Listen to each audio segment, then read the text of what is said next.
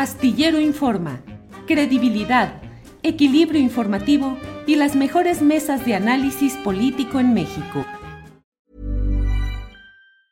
It's that time of the year. Your vacation is coming up. You can already hear the beach waves, feel the warm breeze, relax and think about work. You really, really want it all to work out while you're away. Monday.com gives you and the team that peace of mind. When all work is on one platform and everyone's in sync, things just flow wherever you are. Tap the banner to go to Monday.com.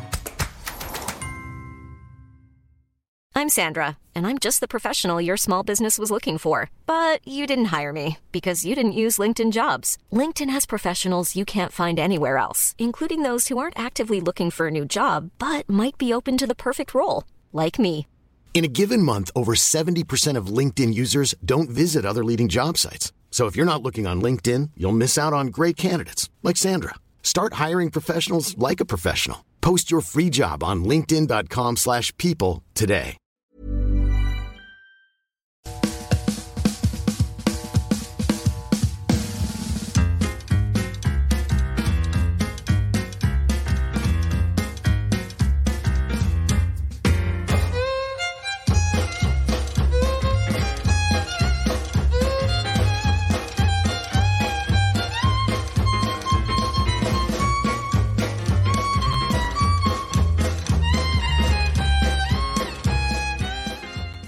La una de la tarde, la una de la tarde en punto y ya estamos en Astillero Informa. Hoy tenemos un programa muy completo con una entrevista con Gerardo Fernández Noroña. Luego tenemos programada una con Manuel Velasco, el uh, aspirante por parte del Partido Verde Ecologista de México a la coordinación 4T. Y bueno, pues tenemos hoy un día muy completo y muy cargado. Hoy no está con nosotros Adriana Buentello debido a que un problema, un asunto de índole personal eh, le ha requerido la atención y la concentración completa. De ello nos platicará seguramente el próximo lunes cuando esté de regreso con nosotros. Hoy le enviamos un saludo, un abrazo a ella y a Alvin. Eh, bien, eh, vamos a estar hoy con mucha información. Eh, y déjeme adelantar un poco en el espacio que tenemos muy reducido de este día, comentarle que eh, vamos a eh, he visto algo que es una noticia realmente peculiar, de ella vamos a hablar en la videocharla astillada de esta noche, porque exconsejeros del Instituto Nacional Electoral y personajes que son entendidos como parte de la sociedad civil, este concepto tan peculiar, están organizando, dando la base para que va por México pueda eludir la legalidad y pueda hacer actos anticipados de precampaña y eh, la organización del tema de las elecciones internas de Va por México para definir su candidatura eh, mm, presidencial. La nota es de Janet López Ponce en Milenio, donde dijo que para blindar al PAN, al PRI y al PRD de actos anticipados de precampaña, la apuesta que analiza la oposición para la candidatura presidencial es que sea la sociedad civil la que se encargue de un ejercicio de elección primaria ciudadana y que incluso haya una segunda vuelta para en septiembre presentar a los partidos el perfil que más convence a la ciudadanía. Según la nota que ha dado a conocer Janet López Ponce, los integrantes de este mini INE eh, serían Leonardo Valdés, que sería el principal, él fue presidente del Instituto Federal Electoral, María del Carmen Alanís, que fue magistrada presidenta del Tribunal Electoral del Poder Judicial de la Federación, y los ex consejeros del INE, Marco Antonio Baños, Arturo Sánchez, Rodrigo Morales, Teresa González Luna y del Instituto Electoral del DF, la exconsejera Rosema, Rosa María Mirón. Además, a nombre de esta ente llamado Sociedad Civil, Maricler Acosta, María Elena Morera, Sergio Aguayo y Guillermo Sheridan. De esto hablaremos con más detalle hoy en la videocharla astillada 9 de la noche, donde además eh, tendremos una entrevista con Sergio Aguayo para que nos platique a detalle todo este tipo de circunstancias y entendimientos. Vamos de inmediato con un resumen informativo de este día, sobre todo de la mañanera, que nos presenta mi compañera Alex Fernanda. Buenas tardes, estimada comunidad astillero. El día de hoy se llevó a cabo la conferencia de prensa desde Chiapas. En ella le preguntaron al presidente Andrés Manuel López Obrador por qué no creaba un decreto para poder limpiar al Poder Judicial de la corrupción. Esto respondió. ¿Cómo remediar esta situación? Pues no es con decretos. En la democracia el pueblo manda, el pueblo decide. En el artículo 39 de la Constitución se establece que el poder dimana del pueblo y se instituye para su beneficio y el pueblo tiene en todo momento el derecho de cambiar la forma de su gobierno. ¿Qué es lo que hay que hacer? Voy a enviar una iniciativa de reforma a la Constitución. Espero que para entonces en el poder legislativo haya una mayoría calificada que impulse la transformación, la purificación definitiva del el gobierno y que se elijan a los jueces, que el pueblo elija a jueces, a magistrados y a ministros. Por otra parte, le preguntaron a Luisa María Alcalde, secretaria de Gobernación, qué opinaba acerca de los comentarios que ha recibido tras su nombramiento.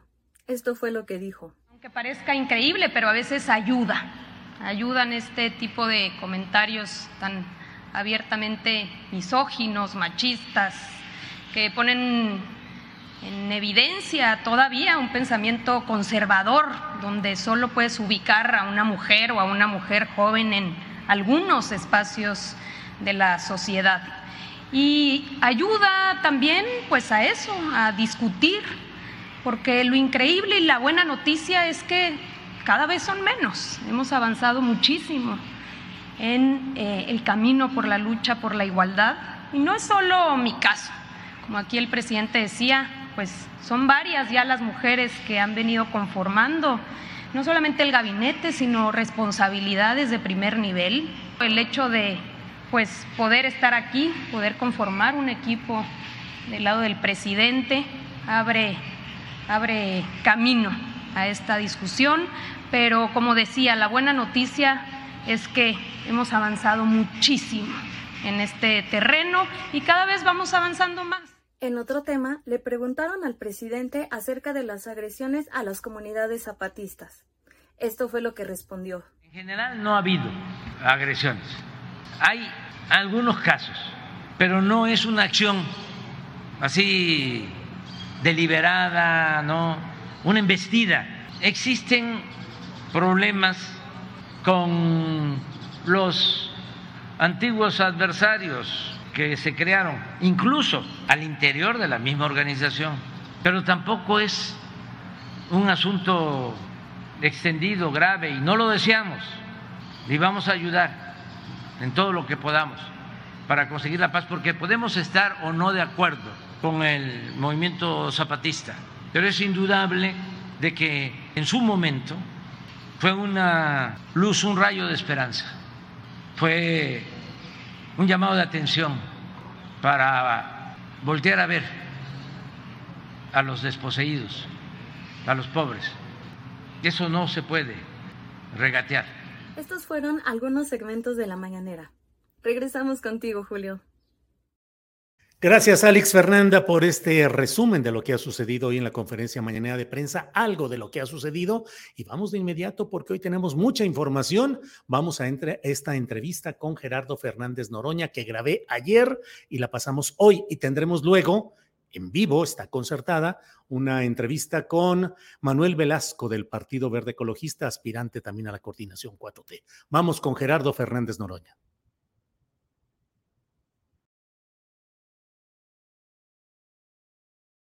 Bien, pues tenemos la oportunidad de platicar hoy con el diputado con licencia Gerardo Fernández Noroña, aspirante a la coordinación nacional en defensa de la cuarta transformación. Gerardo Fernández Noroña, buenas tardes.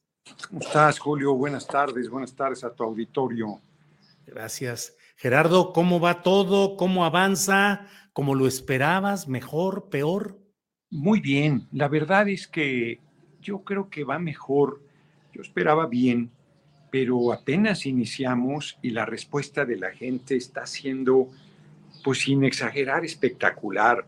Ahorita estaba haciendo una entrevista con el país que entró tarde y le decía que es muy irritante. Imagínate, me pregunta el del país sobre mi declaración de que se reeligiera el compañero presidente López Obrador, que nunca hice, que es falsa, que el Universal publicó y que los medios, sin tomarse la molestia de ir a ver mi declaración, la reproducen sin más, como ha sido su característica, por cierto, durante todo el gobierno del compañero presidente.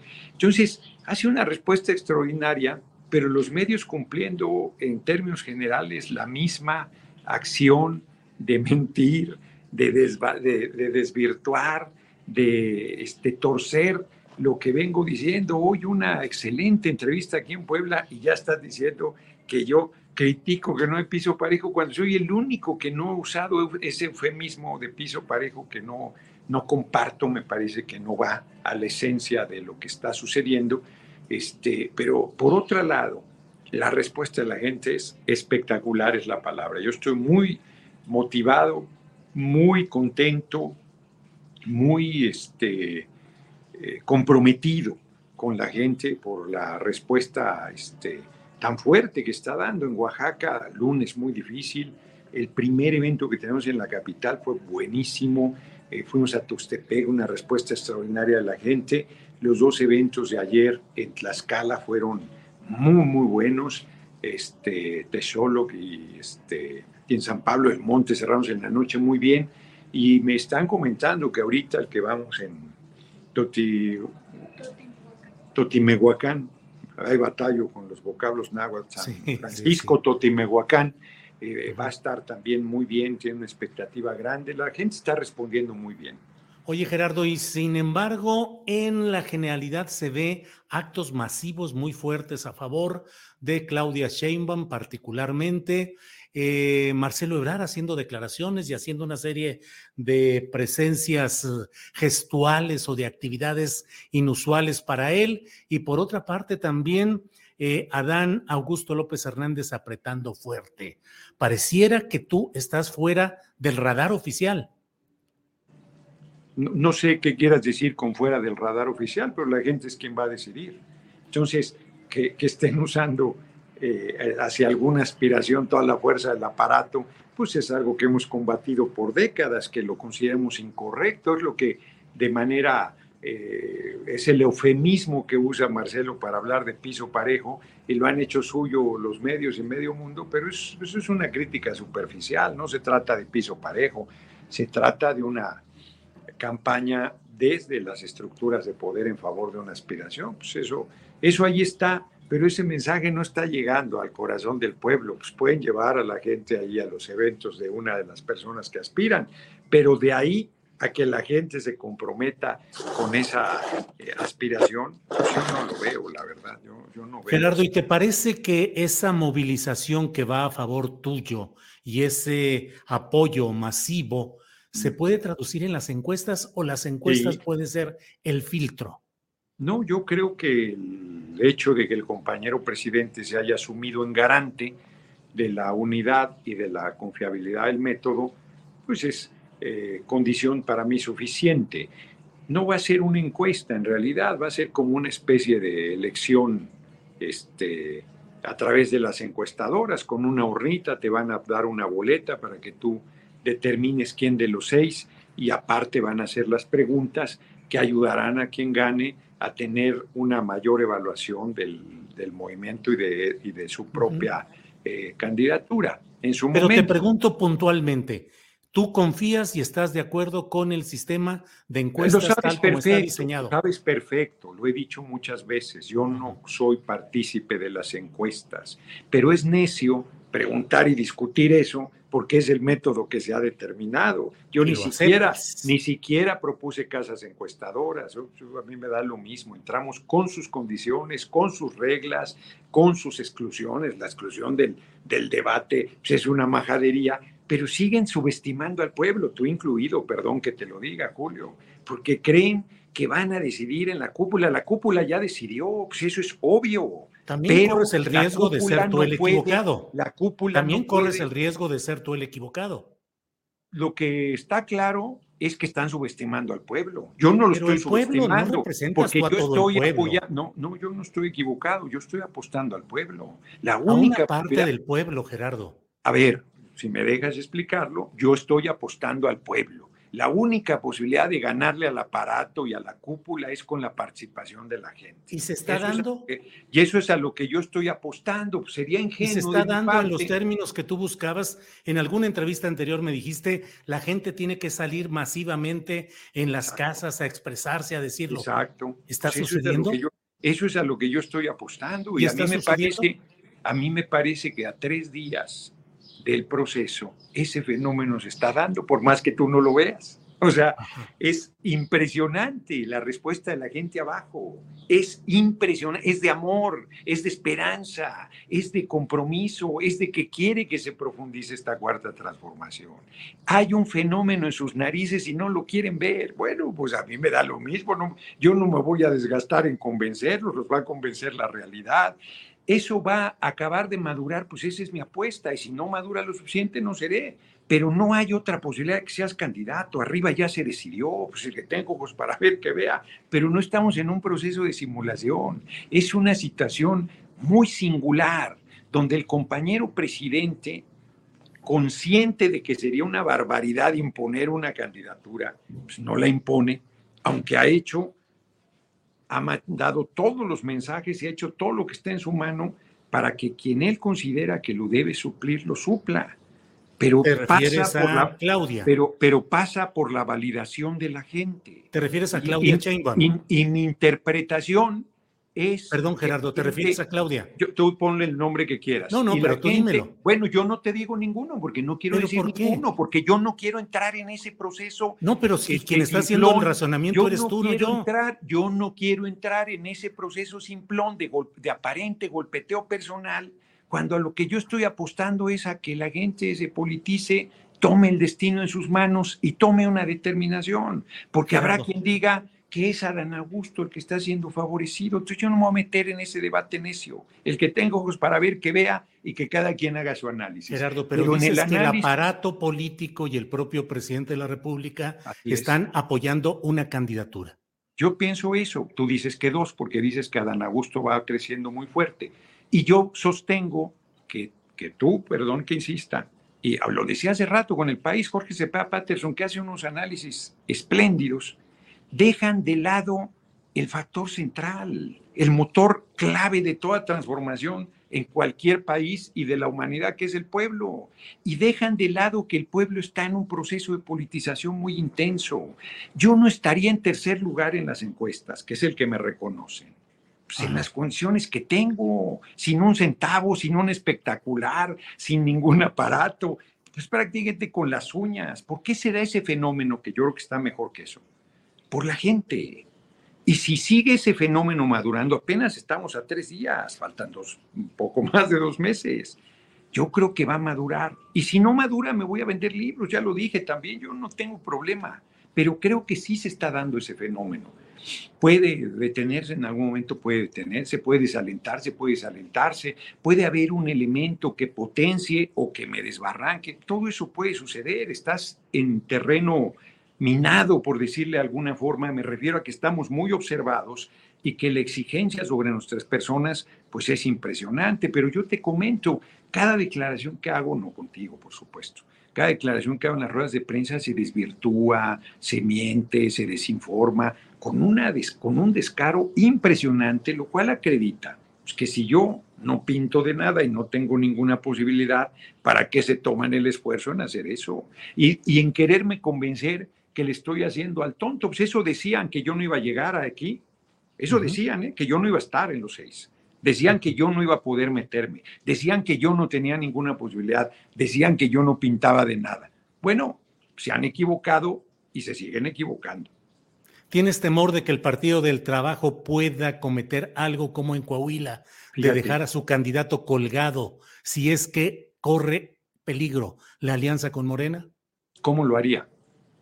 Pues retirando la candidatura, como se lo hizo al propio Ricardo Mejía Verdeja. Y como la, y como la. Pues Existe en el proceso que se abrió en Morena para la coordinación nacional la posibilidad de que un partido retire una propuesta? Tú No, no dímelo, tú lo sabes. Yo creo No, pues que yo sí. te- pues Como te- propone, debe retirar. ¿Ah, sí? Si tiene Ah, mira, facultad para Primer proponer. noticia que tengo. Tú A sabes ver, no, más no, que no. yo del No, proceso no, te interno. estoy preguntando porque- a ti. No, y yo te estoy contestando. ¿Cuál es la legalidad interna de No, esa convención? ¿El PT puede retirar o no una candidatura en este proceso? Pues pregúntaselo al PT. No, te pregunto a ti. Bueno, pues a mí diciendo que yo no es sé. que- Es que, me preguntas una necedad, Julio, con todo No, respeto. no, no, pero perdón, ¿por pero yo creo que Bueno, hoy. todo lo que no te que hoy- gusta es necedad. No, no es que no me guste, es que es necio que preguntes algo que no Es existe. necio, se- es que Es, es el periodista que tiene el derecho a que preguntar. No existe. No pero ¿por existe. qué no va a existir? No existe. Solo No porque existe. lo dices. El documento que se leyó completito, dime en qué parte dice que Gerardo. puede un partido retirar una propuesta. Dime Gerardo, qué parte dice. Gerardo, el que puede poner puede retirar. Esa No sería la primera. es Déjame, déjame nada más hablar. Déjame ver. nada más hablar. No sería la primera ocasión en que un partido político, Mm. su dirección, retire una candidatura. ¿Estoy Bueno, en lo primero- cierto o no?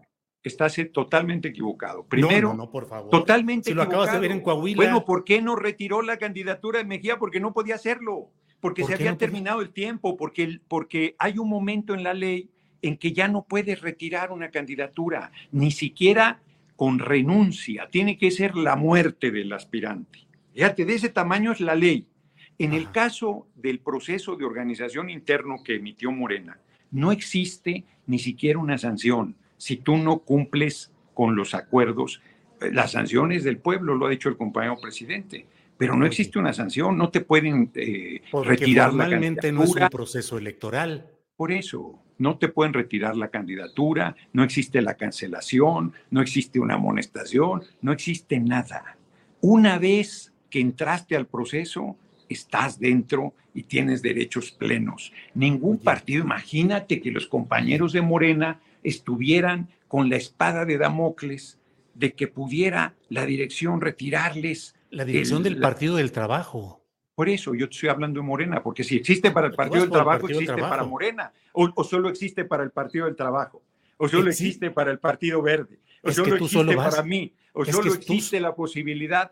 Se están planteando necedades de tu parte, Julio, porque no existe, es público ese documento, no existe esa posibilidad. El todavía jugaron con el asunto de que si el partido te ratifica y el partido ratificó. Y quieren estirada y majaderamente equiparar lo que pasó en Coahuila, que era un proceso constitucional donde se cometió el error de ir divididos, donde yo les dije lo que iba a suceder y lo que les dije que iba a suceder sucedió, y donde el PT, al final presionado, porque había cometido un error garrafal, igual que el verde, se retiran del proceso sin poderse retirar. Yo pregunto si el nombre de Mejía con el logotipo del PT apareció en las elecciones de Coahuila y la respuesta es sí. Entonces lo que dicen que sucedió no sucedió nunca. Y lo que dicen que puede suceder conmigo, pues es doble necedad, porque ni está considerado en el proceso interno para, para determinar la coordinación nacional, no existe ese mecanismo, y porque no tiene nada que ver, nada que ver con el asunto.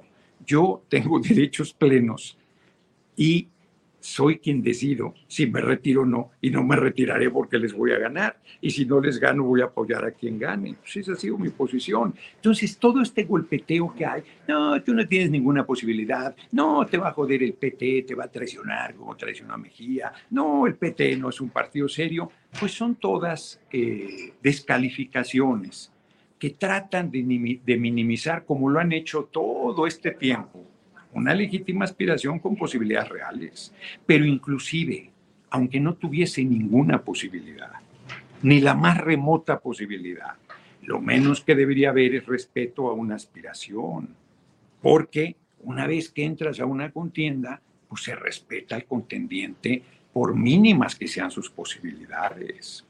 ¿Asumes, Gerardo, que eh, Claudia y Marcelo van a la cabeza en las encuestas y en la opinión no. pública? No, bueno, esa es la percepción que han creado. De allá que eso sea real, yo creo que hay un mar de distancia. Reitero, me reconocen, tercer- asumes, Julio, que me reconocen las encuestas un tercer lugar indiscutible en las encuestas y tú vas a decir, pues quién sabe, depende. No, no, no, no, no. A ver, Gerardo, déjame decir una cosa. Yo he dicho que yo reconozco que tú eres un guerrero, que has conseguido más de lo que podrías y que a pesar de haber una malquerencia permanente desde Palacio Nacional hacia tu candidatura, has podido avanzar. Malquerencia, Gerardo. Loroña, te han dicho, ya ha habido una serie de señalamientos. Tú, planteas eso, yo le diría trato incorrecto, pero en esencia estamos de acuerdo en que ha habido pues, una dificultad mayor para mi persona. Y algo más, te diría que yo veo en ti la única postura congruente hoy en el manejo ideológico y político de lo que debe ser el proceso hacia la sucesión presidencial. que me apena ver algunas cosas en las cuales los candidatos me parece, o aspirantes, me parece que están mostrando un oportunismo y un descontrol que resulta muy indicativo de que no se tiene la consistencia ideológica suficiente, pero eso no hace que yo como analista político, con una larga historia de ver procesos, no vea que hay una serie de factores de poder que están mm, concentrados en impedir tu camino y que están propiciando que otras personas sean las que estén hoy planteando eso. Y no puedo dejar de, decirlo, aunque yo tuviera otra visión. De, acuerdo en eso. Fíjate, por ejemplo, si tú dices esto que acabas de decir, yo te digo de acuerdo. Cuando hablan de Porque eso te gusta y te favorece. No. Y cuando digo algo que no te gusta y no te favorece, dices necedad, está mal, bla, bla. Oh, bueno. entonces no te concedo. entonces no estoy de acuerdo. No, concédelo, ándale, concédelo. Ya vamos a suavizar esto. Porque, porque te digo, yo te digo que lo que tú estás planteando es lo que ellos dicen piso parejo. Porque lo que tú dices para mí aplica para Marcelo. Y a Marcelo no se lo dicen. A Marcelo no le dicen te van a chingar, tú no tienes ninguna posibilidad, no te van a dejar pasar, está todo el aparato funcionando para que tú no seas. No se lo dicen. Y él mismo no asume, sino dice piso parejo, cuando eso no es. Lo que está sucediendo es lo que tú estás diciendo. Pero no solo aplica para, para mí, aplica para Marcelo. A Monreal ya lo hicieron Pinole, o él con sus errores ya se hizo Pinole, o las dos cosas, como quieras. Este, el güero Velasco entró tarde, yo creo que entró tarde, y, pero ahí está, respetable. Y Adán Augusto, yo creo que juega eh, una apuesta que yo tampoco veo. Yo no, yo no veo, o sea, él es muy cercano al compañero presidente, pero bajo el análisis que tú haces, pues nadie tiene posibilidades. ¿Cuál es la única posibilidad? Que es lo que yo digo que es el, elemento de análisis que a mí me parece que es muy importante y que está quedando fuera, el pueblo, porque el pueblo no es objeto, es un sujeto que puede validar ese proceso que tú estás diciendo. Claro que puede validarlo o puede no. Y yo estoy apostando a que no lo valide y a que decida que la, el, el elemento disruptor, el outsider, el tipo que parecía no tener posibilidades, las acabe teniendo. A ver, el paralelismo... dices, no es malquerencia, sino maltrato de Palacio Nacional. ¿Por qué? Bueno, por ejemplo, él... No, ¿cuál es la razón profunda? No, no, ese maltrato. Eso, eso, eso se lo tienes que preguntar al compañero presidente. Lo que yo te digo es que él reconoció, yo, yo irrumpí, porque él no me veía en su escenario. Y yo irrumpí y él acabó, pues tiene encuestas, acabó viendo, ay cabrón, pues sí está, y me incluyó. Y luego, inexplicablemente, diría yo, porque no quiero inventar explicaciones, me omitió y yo hice un reclamo fraterno, firme, como es mi característica. Y luego fue más lejos y hizo esa cena donde solo se reunió con los aspirantes de Morena. Este, Monreal incluido, y digo Monreal incluido porque abajo en el movimiento Monreal trae el santo de cabeza, lo sabemos todos, ¿no? Y yo dije, no, bueno, eso no es correcto. E hice un reclamo pues, que el compañero presidente tuvo que aceptar y corregir con sus maneras, diciendo, bueno, bueno, no, no hay exclusión, si el PT lo propone, este, pues va a estar, sabía que yo iba a estar, sabía que el PT me iba a mantener. A ver, el PT es un partido con su nivel de pragmatismo muy fuerte, pero en, en Coahuila ellos jugaron una apuesta, fíjate, el símil que se usa es incorrecto, porque ellos jugaron una apuesta que yo desde un principio les dije que era equivocada y la mantuvieron hasta el final porque decían que Mejía iba a ganar, pues que iba a ganar, hombre, pues era evidente que iba a pasar lo que pasó. Yo creo que tú lo percibías y, yo en el mismo sentido compartíamos. Había gente que no lo veía y yo creo que fue un frentazo lo de Coahuila. No, no, es, no se puede hacer un símil en el proceso interno nuestro porque si tú me dijeras, a ver, que hubiera una presión del redemonio al PT para decirle, oye, no, no, pues retira a Noroña porque está creciendo demasiado, pues el PT va a decir, pues si esa es mi carta de negociación, pues, ¿cómo lo voy a retirar? Pero además tú mismo no pusiste condiciones para retirarlo. Ya ese, ya, ese, ya, ya lo parimos, ahora hay que crearlo, ya es, ya es aspirante y esa condición no se la puedes quitar. Retira o acepta el resultado. ¿Perdón? Sí, retirar o aceptar un resultado que no sea eh, válidamente legítimo. Bueno, a ver, si, si me, yo he dicho que si me ganan, aunque sea la mala, y ganarme a la mala es que me ganen, pues, con todo el aparato, con todas las cosas que me ha hecho, con todo eh, el trato incorrecto, pues si me ganan la mala yo acepto, no le hace que sea la mala, me ganaron. Pero si yo gano y no lo reconocen, pues eso, eso no se puede asumir, eso no se puede aceptar, eso sería eh, totalmente un atropello. Yo soy un hombre libre que de ninguna manera aceptaría un atropello. Dime una cosa, si a la mala te ganan, ¿te retiras a vender libros de a tu casa o apoyarás activamente a quien quede aunque haya llegado a la mala? Mira, yo al, al entrar al proceso, pues he decidido aceptar el resultado sabiendo que me pueden ganar a la mala. Y yo ya he dicho que me ganan a la mala, yo asumo y, respaldo. Y si me dicen que ayude, ayudo. Y si me dicen que no sirvo, pues voy a vender libros. Yo, pues yo voy a seguir haciendo política, como lo he hecho siempre, con o sin cargo. Y a estas alturas de la vida, sí te puedo decir, Julio, que, que no, pues que no me importa nada en el sentido de que me vaya la vida en ello. O sea, lo único importante que tengo es mi existencia y mi, y mi libertad y mi verdad y mis principios y a ellos no voy a renunciar. Entonces yo no voy a hacer ninguna cosa que considere incorrecta con mi posición y mi visión. Este, y, y, aceptar que me ganen a la mala no sería una concesión, sino pues yo acepté entrar a un proceso donde las desventajas que yo tenía eran evidentes y a pesar de eso decidí participar apostando a ganar. Entonces yo reconocería el resultado. Este, pero no estoy buscando acomodo, porque yo podría legítimamente reelegirme diputado en dos periodos más y yo creo que ganaría en mi distrito en Iztapalapa sin problema, ¿no?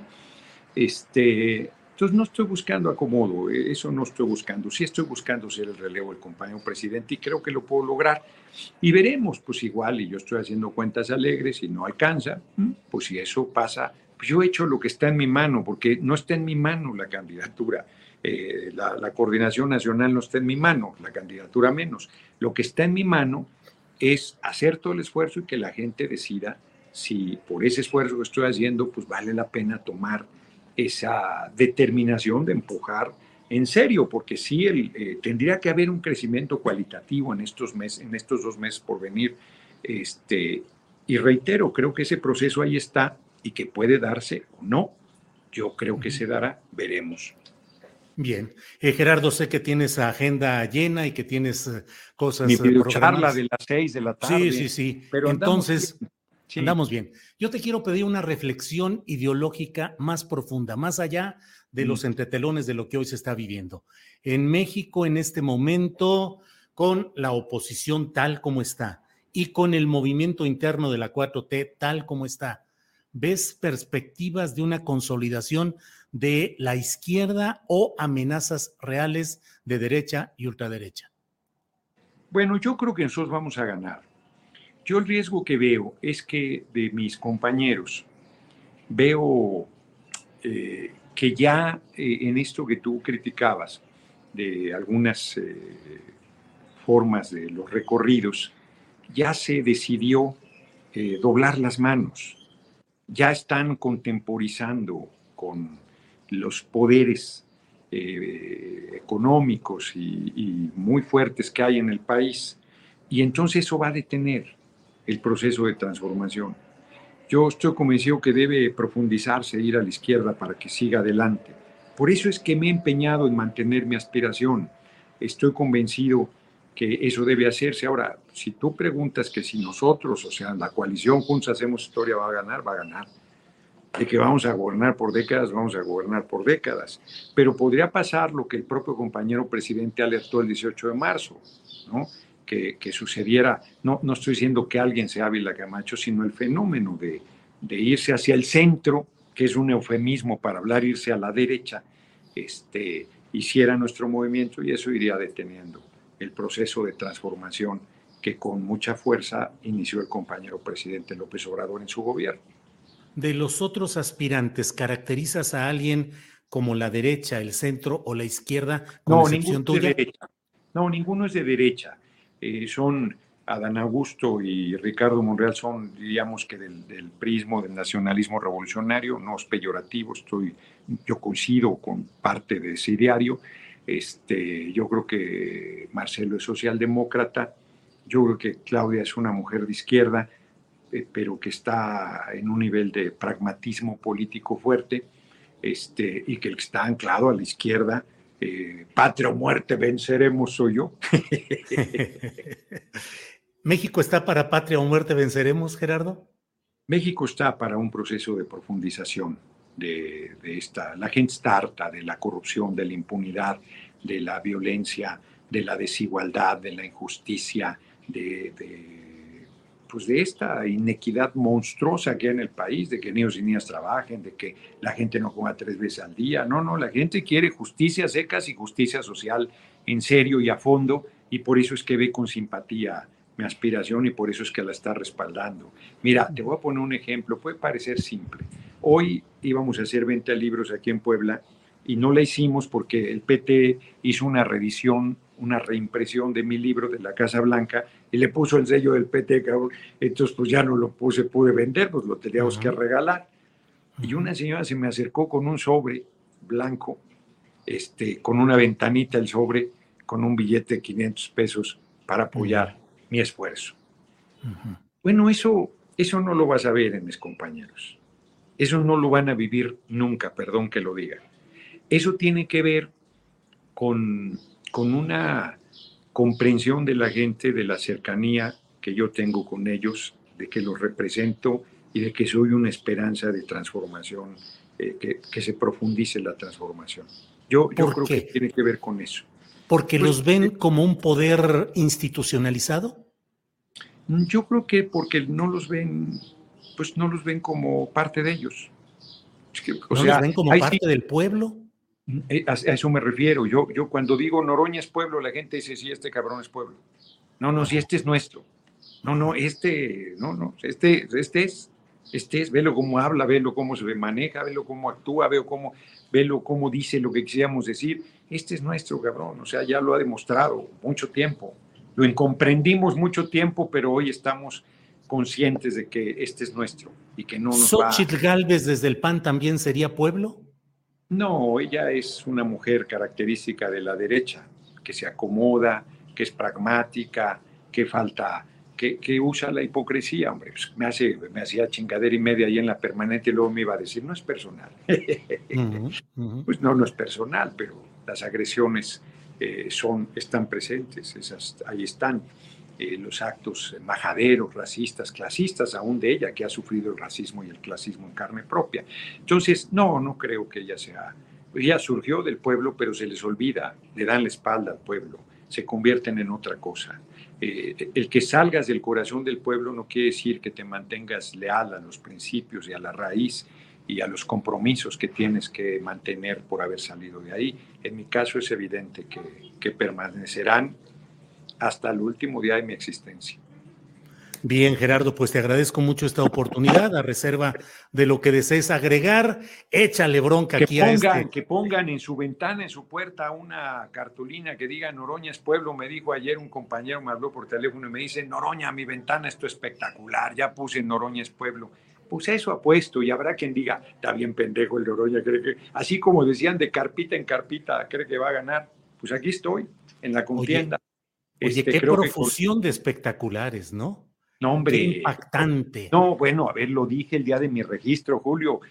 renunció a los 5 millones a Dan Augusto. Digo, pues mejor hubiera donado lo que invirtió en espectaculares, cabrón. O sea, eh, ¿cuánto dinero será? No tengo ni idea. Soy malo para esas cosas, pero está cabrón. Es e, e, es majadero, es incorrecto. Eso es querer que el dinero decida y me parece que seguir haciendo la política antigua que el pueblo no quiere más. Yo, yo creo que no están leyendo. Ahora sí que yo creo que no están leyendo los sentimientos del pueblo. y, creo que hasta el compañero presidente anda este, ahí faltándole el, tacto al estar, este, bueno, yo creo que corrigió con este planteamiento, pero la manera en que se buscó encajonar el proceso de la elección de la coordinación nacional, este, no incluir el debate, pues que prácticamente habían prohibido ir a cualquier medio, porque dice, pues, los que estén en contra, no, pues todos, cabrón, excepción, la excepción confirma la regla, les digo, el único lugar al que podía ir era con el fisgón y no me invita, no, pues ya valió madre, ¿no? o sea, ahora que, ahora sí que como dice el refrán, o sea, cuando cuando este, hay dinero para carne es, este, es eh, cuaresma, es vigilia. Entonces, este, ahora que se abrieron los medios, querían que yo no fuera. No, no, no, bueno. Eh, nomás faltaba que prohibieran usar el apellido materno y hacer videocharlas a las seis de la tarde. En fin, ¿contento o te van amargando algunas chingaderas? Nada, nada, muy contento. Estoy de veras, de veras, como lo dije al principio, con eso cerraría Mira, pueden decir que estoy eh, sobredimensionando cosas, pero ayer en un meeting, cuando volteé a la izquierda, vi una mujer que me veía con unos ojos de amor, de esperanza, de ilusión, que yo dije, ay cabrón, ay cabrón, o sea, qué fuerte responsabilidad, cabrón, y qué bonito vivir una cosa así, hombre. Es, yo a los 23, 24 años, cuando fui dirigente de las unidades habitacionales, viví una entrega y un amor de ese tipo de la gente y, lo he venido viviendo en eventos, este, pero ahora está cada vez más fuerte y más presente. Yo tardo lo mío en salir y entrar de los eventos este, eh, con mucha, mucha, mucha fuerza de la gente. Entonces estoy muy contento, muy, muy contento. Ahora sí, para que ninguna provocación trotskista me pueda hacer enojar. Tengo el genio vivo y respondo con energía, pero nada. Estoy muy contento, muy contento. ¿Como presidente de la República serías igual de enojón, Gerardo? Pues claro, mi carácter no va a variar, pero evidentemente, pues con una responsabilidad así, mira, la protesta en la Torre Trump demuestra mi temple. Fue bien difícil bien difícil y me mantuve. Pues las majaderías de la Cámara, hombre, son terribles, los paneaguados son terribles. Y yo, mira, ahí me mantengo. Pero claro, cuando hay que actuar con firmeza, lo hago y lo seguiré haciendo. Bien, Gerardo, pues te agradezco mucho esta oportunidad de platicar y seguiremos atentos a esta gira, a este curso político en el que vas. Gracias, Gerardo. Eh, un abrazo, hasta luego. Igual, hasta luego. Bien, pues hemos terminado esta entrevista grabada con Gerardo Fernández Noroña. Son, es la una de la tarde con 41 minutos y pasamos de inmediato con otro aspirante a la coordinación nacional para la defensa de la cuarta transformación, eh, Manuel Velasco, a nombre del Partido Verde Ecologista de México, a quien saludo. Manuel, buenas tardes. Don Julio, muchas gracias por tener esta oportunidad con usted de tener esta conversación y como usted bien lo señala, desde el día viernes exactamente, desde hace, de hace ocho días, junto con el diputado Fernández Noroña, la doctora Claudia Sheinbaum, el licenciado Marcelo Ebrard, nos registramos, el doctor Monreal, el licenciado Adán Augusto, nos registramos los seis para participar en este proceso de la encuesta que por primera vez se exigió que se renunciara al cargo para poder participar. ¿Y por qué digo por primera vez? Porque como usted puede recordar, cuando participaron en el 2012 el licenciado Ebrad y el licenciado Andrés Manuel, no tuvieron que renunciar a su cargo para poder participar en el proceso de la encuesta y ahora sí se exigió como un requisito fundamental para poder participar y así lo hicimos todos y para poder garantizar una mayor equidad eh, en este proceso. Manuel, eh, tengo que ser claro y directo, nos tenemos poco tiempo. Eh, le pregunto, ¿tiene usted claro que tiene pocas posibilidades de triunfar en este proceso? Tengo muy claro de que fuimos los últimos en levantar la mano, más bien los últimos que nos invitaron a participar en este proceso, porque en un principio no estaba claro cómo iba a ser el método de participación y en el Consejo de Morena se aprobó que fueran los cuatro que ya llevan mucho tiempo en una campaña en posicionamiento de muchos años y el Partido del Trabajo pudiera hacer una propuesta y el Partido Verde otra. Sin embargo, también si comparamos los tiempos del electorales, por ejemplo, en el Estado de México, que la campaña constitucional duró 60 días y la campaña constitucional a nivel federal en 2024 habrá de durar 90 y este proceso va a tener la atención de 80 días, también creemos que es un tiempo donde se puede ir avanzando cada día, cada semana y cada mes, pero por supuesto que estamos conscientes de la situación consciente de que está en último lugar y que sería muy difícil que pudiera triunfar, Manuel. Nosotros arrancamos con el menor nivel de conocimiento. No es una campaña de elección directa. Nosotros arrancamos con 26% de nivel de conocimiento mientras otros ya tienen 70. Sin embargo, nosotros vemos que al final, a los 80 días, vamos a estar entre 60 y 70% de nivel de conocimiento por, precisamente por la atención que está teniendo este proceso y que te da la oportunidad de recorrer todas las regiones y todos los estados del país.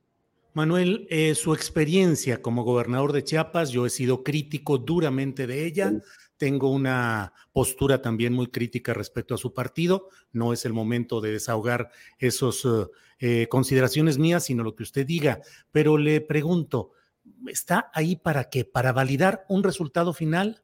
¿Para hacer una negociación política de última hora para apoyar a determinado candidato o candidata? No hay ningún acuerdo ni ninguna negociación, porque incluso no quedó establecido en ello. Nosotros decidimos desde el 2018, para ser exacto, exactos, en septiembre del 2018 que inició la legislatura, hacer una, apoyar la agenda de transformación que ha estado impulsando el licenciado Andrés Manuel López Obrador y, y posteriormente se convirtió en una alianza electoral. Los mexicanos decidieron en el 2018 con un voto contundente que el licenciado Andrés Manuel fuera el presidente de todos los mexicanos, con el proyecto que él encabezaba y nosotros hemos sido fundamentales desde el Senado de la República y desde la Cámara de Diputados para poder apoyar e impulsar las reformas constitucionales que él ha establecido, como es la pensión a los adultos mayores, las becas Benito Juárez y los apoyos a discapacitados. Nosotros vamos a seguir en esa ruta y en estos momentos nosotros estamos haciendo planteamientos diferentes ideas que hemos estado este, desde el día viernes de nuestro registro planteando ante los ciudadanos en los, en los recorridos que hemos estado realizando. Pero no hay ningún acuerdo preestablecido ni de cargos ni de mucho menos. Manuel, eh, hubo un video en el cual se veían usted y el señor Jorge Emilio González saliendo de una oficina del ayuntamiento, de las oficinas de Claudia Sheinbaum, antes de que ella dejara el cargo. ¿Es cierto que estuvieron esa noche ahí? Yo tengo relación y comunicación con todos los aspirantes, por supuesto con la doctora Claudia Sheinbaum, con el licenciado Marcelo Ebrard, con el licenciado Adán Augusto, eh, en muchas ocasiones cuando... ¿Y se ha reunido con ellos en sus oficinas recientemente o solo con Claudia? No, con todos, con todos he tenido diálogo, comunicación con el doctor Monreal. Con el único que no me he reunido en su oficina es con el diputado Gerardo Fernández Noroña, pero hemos establecido comunicación y yo lo he dicho desde que me registré. Nosotros vamos a ser factor de unidad, no factor de división y mantener diálogo con los demás participantes, yo creo que es sano que exista entre todos. Manuel, ¿cuál es su ideología? Partido Verde, Partido Verde asociado al Partido Acción Nacional, al PRI, a Morena. ¿Cuál es su ideología? ¿Tiene usted ideología? Bueno, el Partido Verde, como tú bien sabes, fue fundamental para lograr la alternancia en el 2000 y en el 2012. Eso es una realidad. Y desde el 2018, como te lo mencioné, hemos establecido una alianza legislativa y electoral con el Partido Morena. También, con el PRI tuvieron presencia ustedes. Sí, lo mencioné en el 2012, en el 2000 y en el 2012. Y también si ahorita vemos, el Partido Movimiento Ciudadano apoyó la candidatura del licenciado Andrés Manuel en el 2006 y en el 2012, y en el 2018 fue con el Partido Acción Nacional. El PRD fue un partido que se fundó en contra del PRI y hoy es aliado del PRI. El Partido Acción Nacional es un partido que se fundó en contra del PRI y hoy es aliado del PRI. Nosotros desde el 2018 hemos establecido esta alianza legislativa, también esta alianza electoral donde em, eh, ha sido exitosa, donde Morena, el Partido Verde y el Partido del Trabajo hemos ido unidos, hemos ganado en todas las elecciones que hemos competido, excepto en una, solo la de Durango, no todas las demás alianzas han sido exitosas y usted lo puede verificar. Un claro ejemplo es el Estado de México, donde fuimos unidos, fortalecidos y la maestra Delfina es la gobernadora más votada en la historia del Estado de México. Manuel, pero ¿cuál es su ideología de usted? esa, esa, a donde voy.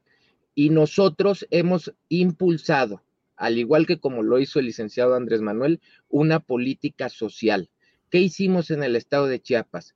Generamos un programa de apoyo a las madres solteras con muchas críticas por corrupción, por impunidad y por injusticia en el estado de Chiapas bajo su gobierno, Manuel. Así es que si quiere entrar en ese terreno, le entramos. Yo le pregunto por su ideología. Nosotros hemos impulsado programas sociales de apoyo a las madres solteras, de apoyo a los jóvenes, de apoyo a los programas educativos cada que inicia el ciclo escolar. Nosotros al igual que el licenciado Andrés Manuel López Obrador, hemos apoyado su política social y nosotros hemos mantenido una ideología de centro. ¿De centro? ¿Cuál es esa ideología de centro? ¿Quiénes son los ideólogos? No nos hemos, no nos hemos ido a los extremos. Nosotros hemos mantenido una ideología de centro, impulsando. Y, no, no, por supuesto que no. Principalmente programas y propuestas específicas, como usted lo puede verificar en cada elección, donde el Partido Verde se enfoca en sacar adelante esas propuestas. Manuel, dígame cuáles los ideólogos de lo que usted sustenta como el centro, porque si no queda nada más como oportunismo. No, de, centro izquierda, es, es, viable. Y a ver, y hay, hay políticas más de extrema y hay políticas moderadas de centro izquierda. Y nosotros tenemos una política también de apoyo a la gente, como lo ha hecho el licenciado Andrés Manuel, y también hemos sido determinantes para que esos votos en el ámbito legislativo se lograran las reformas constitucionales. Con nombre y apellido, ¿me puede decir quién es su guía ideológico? Es decir, para entenderlo, un referente. A lo largo de mi vida, quienes han tenido una influencia importante en mi vida es el doctor Manuel Velasco Suárez y el licenciado Manuel Camacho Solís. Sus parientes perdí a mi padre cuando tenía siete años de edad y tuve una influencia importante en ellos. Evidentemente, uno es mi abuelo, que fue una figura paterna en mi vida cuando, cuando mi padre muere de cáncer a los siete años, y en ese momento, este, un parientesco político, porque estuvo casado con la hermana de mi papá, que también falleció en 1991, y tuve una relación de cercanía con él y sobre todo fuimos diputados federales juntos en el 2003. Y recuerdo muy bien que cuando fui diputado federal, si me lo permite un, momento, en el, en el 2003 cuando fui diputado federal con él y se vino el desafuero del presidente Andrés Manuel López Obrador el 7 de abril del 2005, fue muy importante las conversaciones que tuve con él para que de manera firme nos opusiéramos al desafuero que en ese momento eh, le hicieron al licenciado Andrés Manuel y voté en contra del desafuero del licenciado Andrés Manuel López Obrador en el 2005.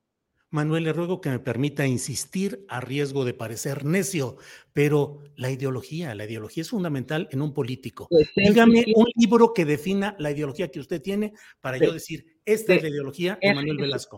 Es, una ideología de centro izquierda y por eso es una ideología de centro izquierda. Pero dígame un libro. Yo, le digo, es una ideología de centro izquierda y nosotros hemos apoyado al licenciado Andrés Manuel López Obrador. Y a Vicente Fox, y Peña. Sí, y se lo dije con mucha claridad que fuimos fundamentales en la alternancia del 2000, fundamentales en la alternancia del 2012, y desde que ganó con contundencia el presidente Andrés Manuel en el 2018, hemos sido fundamentales para apoyar su proyecto de izquierda humanista para que sus reformas se llevaran a cabo en el ámbito constitucional. Los votos del verde fueron determinantes para que también se lograran esas reformas en el ámbito constitucional y usted lo puede verificar. Manuel, eh, he visto algunos videos en los que en Chiapas lo acusan de corrupción y de actos indebidos e irregularidades. ¿Qué responde a ello? Nosotros siempre vamos a estar abiertos a la transparencia. respetamos todas las investigaciones periodísticas, pero es muy importante sujetarnos a los órganos autónomos. Los órganos autónomos no los eligió Manuel Velasco. Quien preside o quien está al frente hoy de la Auditoría Superior de la Federación fue electo por la legislatura anterior, antes de esta administración, y nosotros hemos solventado las observaciones que la Auditoría Superior de la Federación nos ha hecho y ante las instancias jurídicas siempre estaremos de frente dando la cara y solventando todos los requerimientos que nos hagan. Manuel, eh, ¿espera usted algún cargo en el próximo gabinete? Porque eh, el planteamiento que se está haciendo es de que pueda haber incorporación a cargos de gabinete. ¿Cuál le gustaría? ¿Secretaría del Medio Ambiente? No, este, fíjese que también lo mismo se especulaba cuando fui presidente de la CONAGO, de la Conferencia Nacional de Gobernadores, y me tocó en la transición eh, ser junto con, como presidente de la CONAGO, ser un factor para que se llevaran a cabo las reuniones con el presidente electo y se decía que yo iba a estar en algún cargo y se han dicho muchas cosas que no son ciertas. Yo no he hablado de ningún cargo. Lo único que hemos hablado ahorita es del proyecto y, del, y de lo que vamos a representar en este próximo proceso para la encuesta y estamos focalizados en posicionarnos y como usted bien lo mencionó que fuimos los últimos en, en estar invitados a esta encuesta, pues necesitamos ir remontando cada día y cada semana para llegar mejor posicionados al final y no tenemos ningún acuerdo, lo digo aquí frente a usted, de ningún cargo. Ni hemos sido invitados a participar en ningún cargo. Manuel, independientemente de lo que pase en este proceso, que formalmente no es para elegir un candidato presidencial, pero si usted llegara a la presidencia de la República, dígame una propuesta que lo definiera. Yo he hablado de los gobiernos de coalición. Yo he hablado de los gobiernos y cuando fui gobernador de Chiapas, y usted lo puede verificar que gané con el 70% de la intención de voto, invité a participar a militantes de diferentes partidos políticos. Mi secretario del Medio Ambiente, los, casi los seis años, fue Carlos Morales, quien venía de ser candidato del PRD en la capital. El secretario de Economía fue Ovidio Cortázar, quien venía de ser candidato al Senado por el Partido Acción Nacional. Invitamos a mujeres y hombres de diferentes ideologías partidistas y nosotros estamos proponiendo un gobierno de coalición. Yo estoy a favor de los gobiernos de coalición. Evidentemente ahorita se van a contrastar ideas, pero después de la elección yo estoy a favor de que entendamos que la lucha no es entre mexicanos, que no es entre hermanos y que debemos ir por un gobierno de unidad nacional. Bien, Manuel, pues a reserva de lo que usted desee agregar, yo le agradezco esta entrevista, pero le pido, recordando un poco el episodio de Enrique Peña Nieto en la Feria Internacional del Libro de Guadalajara, dígame tres libros que lo definan. Yo tengo muchos libros que me definan y yo lo que le quiero decir a usted, eh, don Julio, que le agradezco la entrevista, siempre voy a estar a sus órdenes, es la primera vez que tengo la oportunidad de ser invitado a su programa y siempre que usted me invite voy a estar es para mí un placer conversar con usted y estoy a sus órdenes. Incluso ahorita en un trayecto, este, me paré para poder atender esta entrevista porque el día de ayer, este, nos cancelaron la entrevista con usted, pero siempre voy a estar a sus órdenes y le deseo el mayor de los éxitos. Que tenga muy buena tarde, don Julio. son, muchos, los que me definen y para mí son pocos tres libros. Le deseo mucho éxito, don Julio. Gracias, igualmente, Manuel. Hasta luego y gracias. It's that time of the year. Your vacation is coming up. You can already hear the beach waves, feel the warm breeze, relax, and think about work. You really, really want it all to work out while you're away. Monday.com gives you and the team that peace of mind. When all work is on one platform and everyone's in sync, things just flow wherever you are. Tap the banner to go to Monday.com. When you're ready to pop the question, the last thing you want to do is second guess the ring. At Bluenile.com, you can design a one of a kind ring with the ease and convenience of shopping online. Choose your diamond and setting. When you find the one, you'll get it delivered right to your door. Go to Bluenile.com and use promo code LISTEN to get $50 off your purchase of $500 or more. That's code LISTEN at Bluenile.com for $50 off your purchase. Bluenile.com code LISTEN. Bien, es la una de la tarde con 57 minutos. Hemos tenido, hemos tenido ya eh, dos entrevistas con dos aspirantes a la Coordinación Nacional de la Defensa para la Defensa de la Cuarta Transformación, con Gerardo Fernández Noroña y con eh, ahora con Manuel Velasco Coello. Bueno, vamos a seguir adelante, vamos a caminar con esta información y eh, es la una de la tarde con 57 minutos. Ha habido muchos comentarios que agradezco. Eh, ayer mismo vi eh, algunos comentarios respecto a la entrevista que pactamos para que hoy se, se diera a conocer la dimos a conocer hoy con Gerardo Fernández Noroña, y yo simplemente he de decir algo. Yo debo preguntar, debo insistir y planteo lo que desde mi punto de vista tiene relevancia periodística.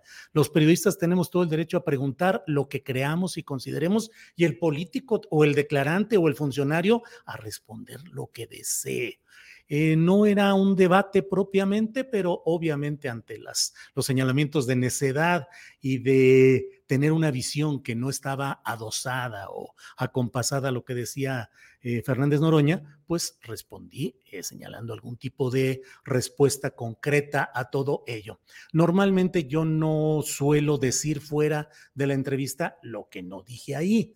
Pero en este caso, en el que ayer, desde ayer, el propio Gerardo dio a conocer varias eh, comentarios, algunos de ellos, debo decirlo con toda claridad, en los que ni siquiera exactamente me lo dijo así en, el, en, en, la entrevista, pues me parece que, que, son temas que, bueno, iban caminando en esta eh, conformación y en esta adecuación política que llevamos todos. Así es que, bueno, es la una de la tarde con 59 minutos y en unos uh, segundos más vamos a estar ya en, vamos a estar ya en la Mm, en la mesa del más allá. Así es que vamos a un pequeño eh, corte de segundos y regresamos con ustedes.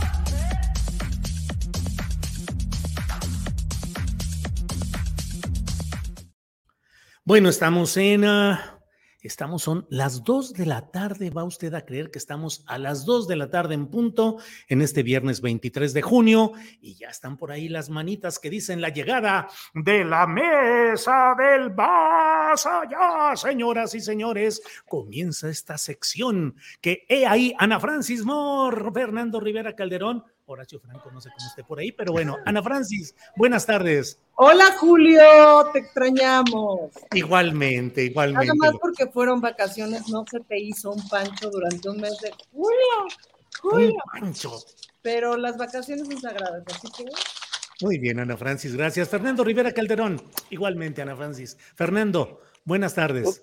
Un gusto verte de nuevo, mi querido Julio. Sé que estuviste 40 días en el desierto, meditando sobre el futuro de, la humanidad, rezando por, por nuestras almas este, pecadoras, salvo la de Horacio, que sabemos que no es un hombre pecador.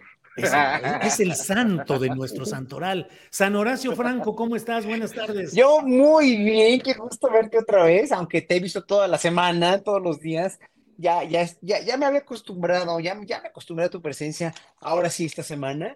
Qué bárbaro, estas, estas dos últimas entrevistas estuvieron. ¿No estás cansado, Julio? Sí, cansado, pero contento, digo, la verdad. Son entrevistas muy interesantes. La verdad. muy buenas. Muy mejorado, Julio. Se me ve el cutis muy mejorado. órale, órale. Ana Francis, ¿qué viaje te gustaría hacer durante un buen tiempo y para qué? Bueno, hay un viaje que tengo así años, llevo ahorrando, que es un buque, es un buque de investigación, un buque expedición que sale de Ushuaia al sur de Argentina y que va a la Antártida. Es un viaje de 10 o 15 días.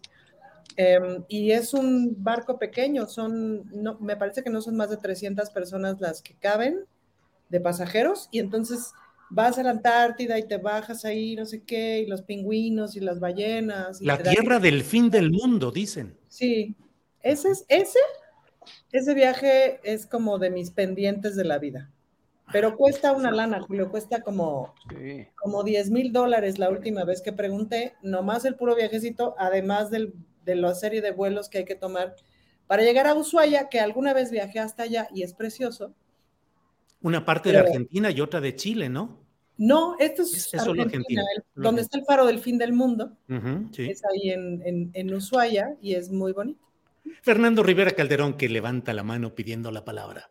Ah, no, es que yo estuve en el Faro del Fin del Mundo, en, una de ah. mis expediciones.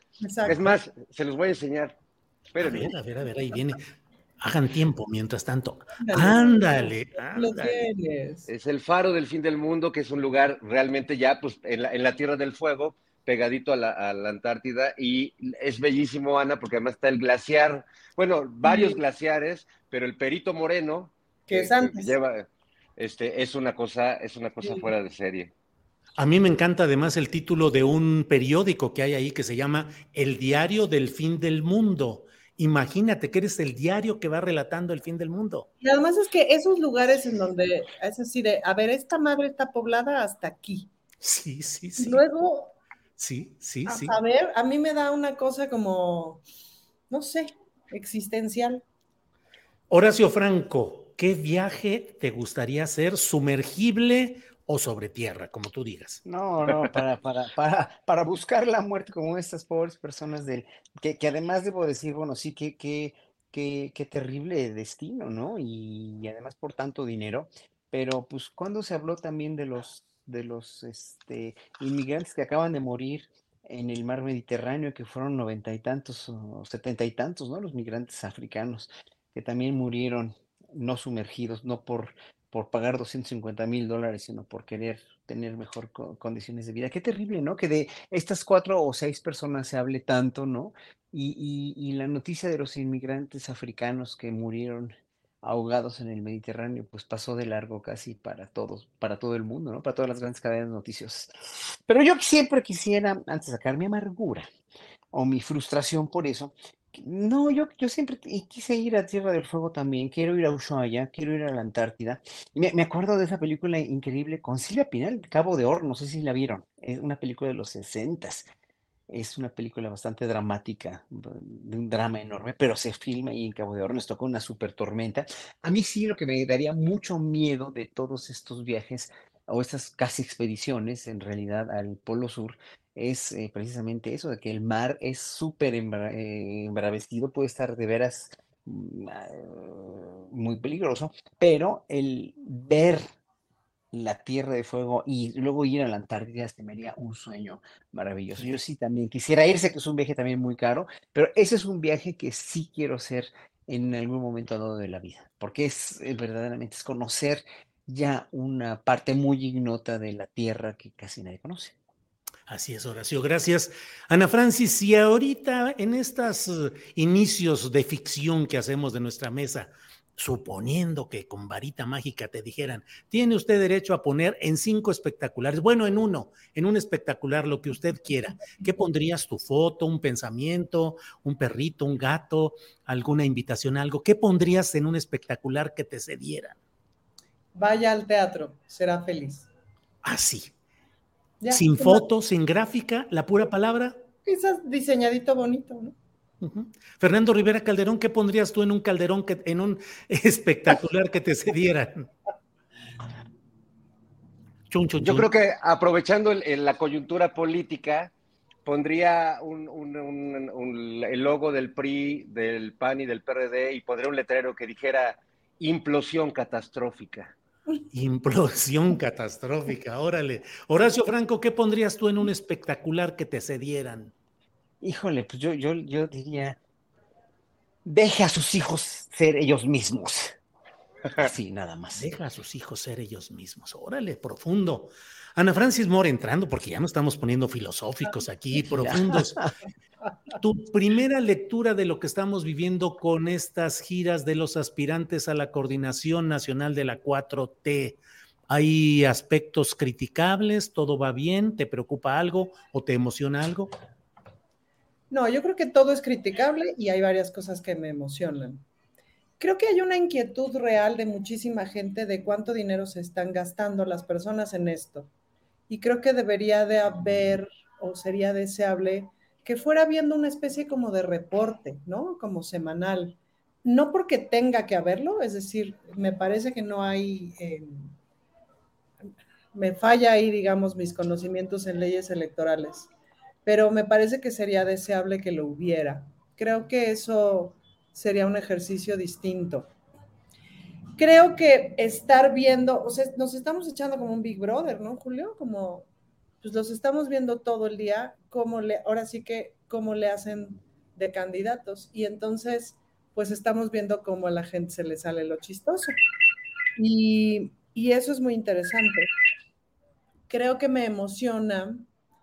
Em, a mí me gustan los actos eh, masivos, ahora que voy seguido, hay una cosa que observas, pues, ¿no? Que observas de la persona cuando está dando su discurso, que, que puedes mirar, o sea, hay una parte que puedes mirar quién es, sobre todo si ocurre, si ocurre bien, es decir, si no es una flojera de alguien que esté leyendo, quién sé qué, ¿me explico? Si no, em, hay, hay, una parte del discurso eh, político, o sea, por eso vamos luego todo mundo a ver a Andrés Manuel, porque emociona, pues, ¿no? Em, y eso me emociona. Em, y hay otra parte que me divierte infinitamente, Julio, y que además es una desgracia porque mi pecho tiene que ser bodega por un asunto de prudencia partidista al cual me tengo que alinear. Eh, pero hay muchas partes que me divierte muchísimo y que afortunadamente existe Operación Mamut, porque puedo ver esos sentimientos que, o sea, que es así como de, güey, si yo estuviera ahí, seguramente hubiera hecho un sketch muy similar, porque son bien babosos estos y lo hacen muy bien. Entonces, ahí aprovecho para reírme mucho.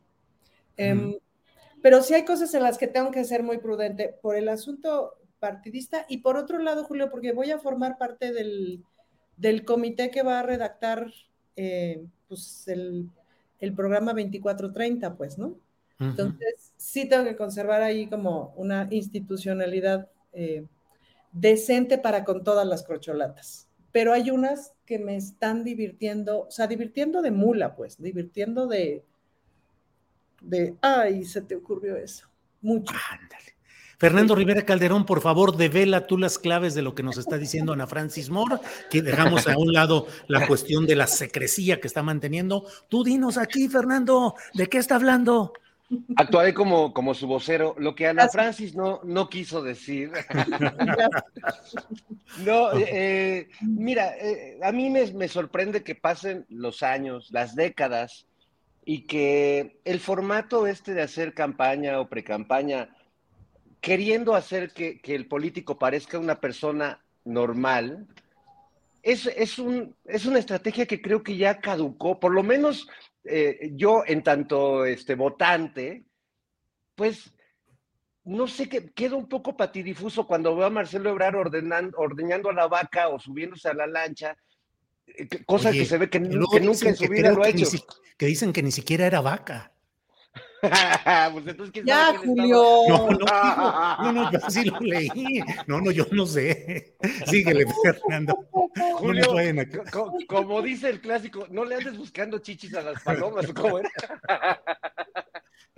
Entonces, no, no sé qué, cuál, cuál es el regocijo de, de alguien, o sea, me, pienso en alguien a quien ve a Marcelo ordeñando a la vaca y dice, wow, qué cool, ¿no? O, o, uh, qué campirano es, ¿no? Qué, qué real.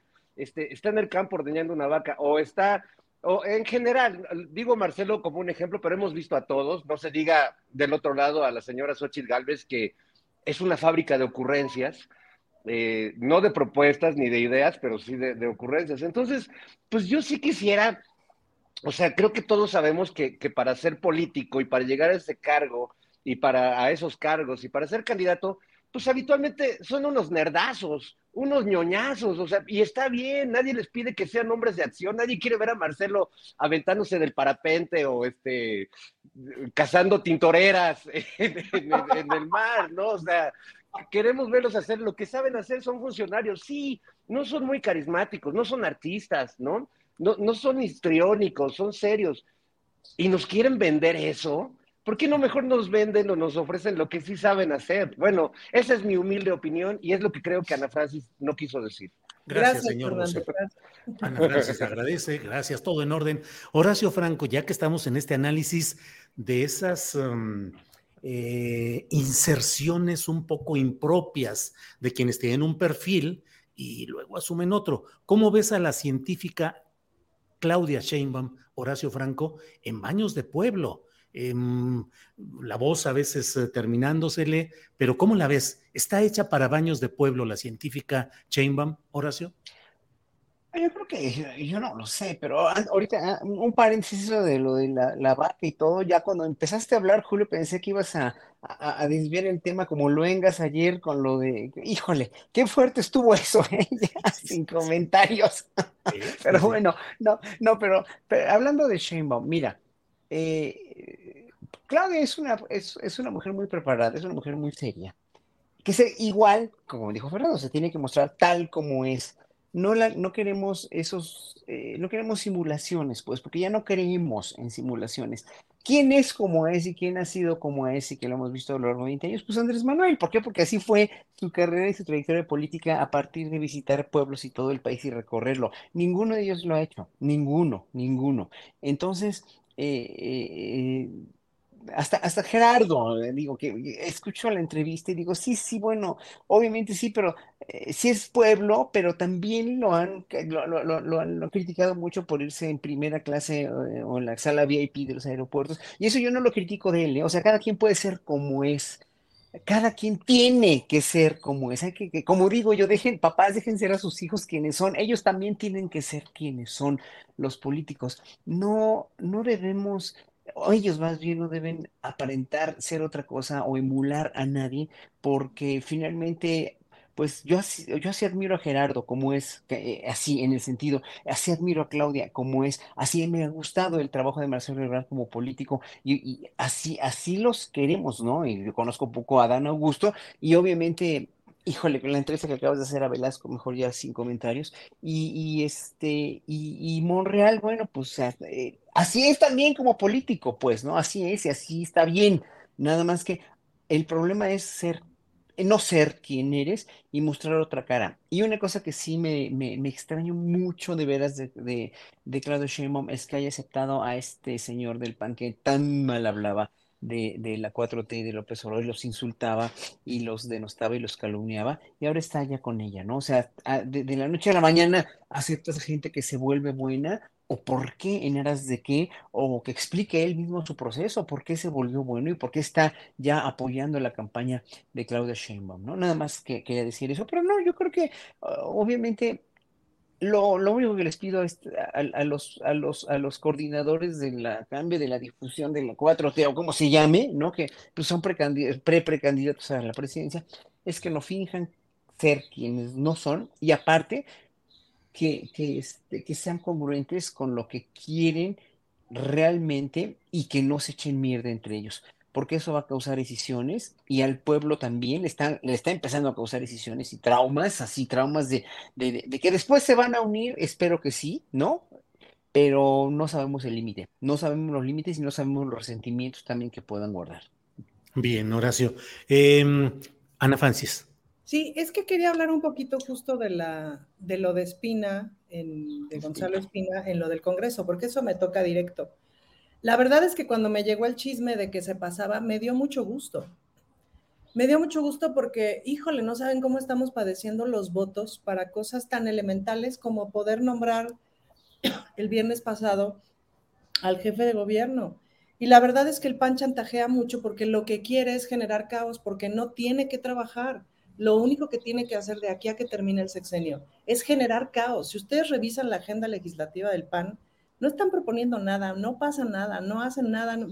Lo único que hacen es molestar, molestar, molestar y generar caos. A mí me dio mucha alegría traer un voto para este lado porque de veras a veces padecemos por los votos y es súper estresante y porque vienen cosas bien importantes que aprobar, bien importantes y benéficas para la ciudad.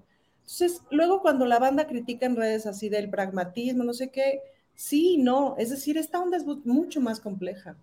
Ahora, también es cierto decir que este personaje en particular, pues yo no lo seguía en Twitter, ahora estoy viendo como todas las cosas que ha publicado en el pasado y que ha hablado pestes del presidente y etcétera, como toda la bancada panista y como muchísima gente. Pero lo cierto es que en la práctica, en, en, el par de años que llevo de conocerlo, es un tipo simpático, no me parece que sea un tipo brillante, eh, me parece que es un tipo bastante llevadero, que es, ha sido como muy fácil llevarse con él, conversar con él, no es de los que se ha puesto punk en las discusiones, ni de los que se ha puesto grosero, etcétera, etcétera. A principio de la legislatura cometió una barrabasada contra una de las compañeras, se disculpó, no creo que su disculpa haya sido lo más honesta del mundo, creo que lo hizo por obligación, pero creo que es el único que se ha disculpado. Em, y espero tener un voto más. No, no creo que vayamos a tener a un obradorista de hueso colorado, no. Desde mi perspectiva, el pedacito que a mí me toca, sí les digo que tener un voto más en estos momentos, de aquí a que termine el sexenio, ay, es bien importante, pues, ¿no? Y, y pues ya de lo demás se irá viendo. Y creo que está muy bien que la militancia diga, güey, tenemos que ponernos almejas de a quién recibimos, etcétera, etcétera, todas estas cosas. Creo que tienen razón, es decir, creo que sí hay que echarle candela a la reflexión de quién sí puede aportar o quién no puede aportar. Desde mi perspectiva, que aporte un voto el resto del año en el Congreso de la Ciudad de México vale la pena. De lo demás, creo que hay que verlo y creo que no hay que ponérsela fácil tampoco. Es, una, es un razonamiento, Ana Francis, como el que en su momento aceptó a Lili Telles, a Germán Martínez, a Manuel Espino. No lo sé. No lo sé, Julio. También es cierto que es un año lo que falta, digamos. O sea, es decir, el, el compadre va a seguir donde está, ¿no? Es un año lo que falta. Pues vamos a ver qué pasa en ese año. Ahorita solo puede sumar. Ya no, ya no tiene, o sea, justo acaba de renunciar al poder de restar. Eh, vamos a ver qué pasa. Darle el la duda, pues no lo sé. En principio yo pienso que sí, por lo poco que lo conozco, este, me parece que es distinto de los otros. Se había quejado muchas veces de que lo trataban con las patas, que no pertenece al grupo que trata con las patas, etcétera. O sea, eso lo habíamos visto todo el mundo, no les estoy diciendo nada que, que nadie no sepa, pues, ¿no? Eh, eso. Fernando Rivera Calderón, ¿qué opinas de este tema del diputado panista Gonzalo Espino que dijo que cerdos populistas, entre otros temas?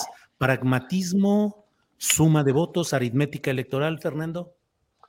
A, mí me parece terrible, pero porque lo veo desde, desde el otro lado y, me encanta que esté Ana Francis aquí para poder plantear la importancia que tiene a la hora de los catorrazos en, el Congreso o en los congresos, eh, que, un, personaje así pueda aportar un voto. Pero sabemos que son personajes que, que han estado contra el movimiento, que han dejado cosas que, bueno, a lo mejor para, el, para ese pragmatismo político radical se puede hacer uno de la vista gorda. Digo, eh, supongo que, eso es lo que eh, parte del trabajo político de, de, un legislador. Pero, pues del lado de, quienes estamos de, de, este lado, pues yo sí creo que es, es el mismo error que se cometió con Manuel Espino, que se cometió con Lili Telles, y que se queden o traicionen al movimiento, pues son personas que vienen justo de, un extremo, eh, de un extremo, o sea, no, no, es un no es un adversario político, es, era es un hater, es un odiador, es, es un porro, a lo mejor no de, de mucha de mucho prestigio, es este, pero, pero ha estado incidiendo eh, con el odio y sí que se le reciba y que este, Claudia se tome la foto con él como, como bueno, pues no sé, a, mí el que se sume al movimiento no, no, me, no me garantiza en absoluto que deje de tener ese pensamiento racista, clasista, violento. Eh, no sé quién se lo crea, pero claro, su voto vale, ¿no? Ahí sí pues ni hablar, este, Ana Francis traes puñal, pero, pero no, no, no, yo no puedo decir, ay, qué padre que se integró este tipo al movimiento. Me parece que vamos a ver a muchos tipos así y que habrá que ver, pues, qué tanto pragmatismo van a poner cada uno de, los candidatos en sus campañas, porque también, pues, cuidado, ¿no? O sea, yo creo que es necesario pactar y negociar, lo tuvo que hacer el mismo López Obrador en el 2018, pero no lo hizo en, una elección anterior que, que, pues le aplicaron un fraude. Entonces, bueno, pues sí es un tema que por lo menos nos debería tener reflexionando y, creo que sí, no debemos olvidar y decir, ay, como ya eres de Morena, borrón y cuenta nueva, perdón, o sea, creo que hay, actos y palabras, pues que a muchas personas las van a, las van a perseguir toda su vida, ¿no? Bien, Fernando. Eh, Horacio Franco, el punto no es solamente el nombre o el apellido de alguien y su partido original, sino lo que suele negociarse para ese tipo de brincos de un partido a otro. ¿Cuál es el pago político? Yo diré que los diputados federales del PRD que renunciaron al PRD para sumarse al proyecto de la 4T, no sumándose a Morena, pero sí votando con Morena, fueron encabezados por Ricardo Gallardo Cardona y desde entonces yo publiqué una y otra vez que le prometieron ser candidato a gobernador de San Luis Potosí y Morena hizo todo. Morena destrozó con Mario Delgado a, a, Morena en San Luis Potosí para cumplir ese pacto de honor político. Y está Ricardo Gallardo como gobernador de San Luis a nombre del Verde, pero ya integrado a la 4T.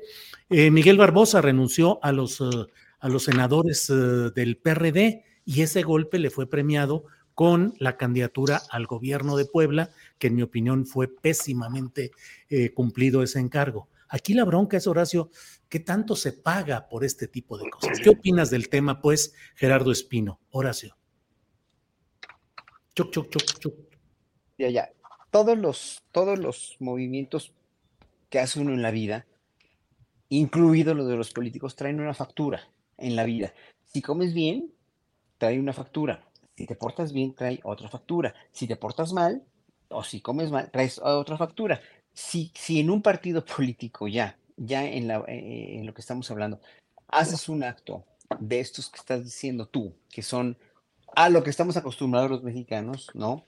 Donde lo último que les importa es la ideología, donde lo último que les importa es el pueblo y donde lo primero que les importa es a dónde va a quedar quién, que eso es lo que finalmente eh, en lo que finalmente desemboca todo, ¿no? Pues ya, ya, ya tienes que la condición humana va, va, a ganar, va a ganar el poder, la condición humana que es en este caso la ambición de poder, la ambición de, o, el, o, el, o, el, honor político, que para mí, en ese sentido, por eso no pertenezco a ningún partido político, ni perteneceré nunca, ni creo en los políticos en realidad, no creo en un movimiento como es Morena, creo en un hombre que tiene un, un ideario como López Obrador, creo en un gabinete, en, en todo, lo debo decir, pero que, que finalmente es una, es una, este, ha demostrado viabilidad para poder hacer una transformación en México. Pero de ahí a que sea yo un seguidor absoluto de un partido o de, un, de, o de movimientos políticos, no, porque no creo en esos movimientos, porque no son movimientos que finalmente piensen como última consecuencia el bienestar o, o la evolución política, fíjate, la evolución política de un Estado mexicano el cual necesita precisamente de, esos movimientos políticos honestos, congruentes, que yo creo que ningún partido político en el mundo es capaz de, lograrlo, ¿eh? unos más que otros, creo yo, eh, como, lo vimos, como lo vimos en una Europa en los años 80 o en los 90, donde funcionaba muy bien la dicotomía izquierda-derecha, ¿no? Que hoy ya no, ¿no? Hoy siguen siendo bebé en España, ¿cómo está, no? Híjole, en verdad es, es, es inenarrable esto y, la incongruencia pues sigue siendo el leitmotiv, la palabra mágica que, que va a de, tentar, perdón, un partido político, como lo estamos viendo con Morena, como lo vemos, así, y es, y es que así es, no hay otra cosa más que enunciar más que esto, total incongruencia con los ideales. Si, si, si podemos criticar al PAN de, de haber perdido su, su, su ideología, fundamental, o al PRI, o ya la tiene por los suelos, ya no la tiene, de ahí que están juntos también, pues Morena no va a cantar ya mal las rancheras si siguen haciendo esto. Nada más te lo digo así. Horacio, gracias. Ana Francis, Morena ya no va a cantar o va a cantar también las rancheras como los demás. ¿Cómo estás viendo? Déjame darte un poco mi opinión de lo que he estado viendo de esta parte. Me parece que todos los candidatos están exhibiendo más sus deficiencias que sus eficiencias más sus puntos más complicados que no nos daban a conocer cuando estaban muy instalados en otro confort de un cargo anterior. Y yo me pregunto, a fin de cuentas, ¿no irá a resultar esto un poco contraproducente para los intereses de Morena y la 4T con esta exhibición en la cual está habiendo pues concentraciones masivas con una marca muy preocupante de grupos de poder que pudieran estar financiando esto? Eh, aliados muy impresentables. Eh, pienso en Adán Augusto, que trae unos coordinadores de campaña bastante preocupantes. Eh, Claudia Sheinbaum con un aparato de poder a su favor abierto, insistente. Marcelo, pues jugando con estas apariencias. En fin, ¿podría resultar contraproducente, Ana Francis? Pues yo creo que tiene que resultar lo que es, Julio. Es decir, pues de eso se trata. Mm, ha sido muy difícil y es muy difícil todavía imaginar que los políticos, las políticas, etcétera, te digan lo que piensan, te digan lo que sienten, te digan la neta de lo que están pensando, cualquier cosa que ésta sea. Em, y me, me, parece que ese es un ejercicio que ha puesto en práctica el presidente, ¿no?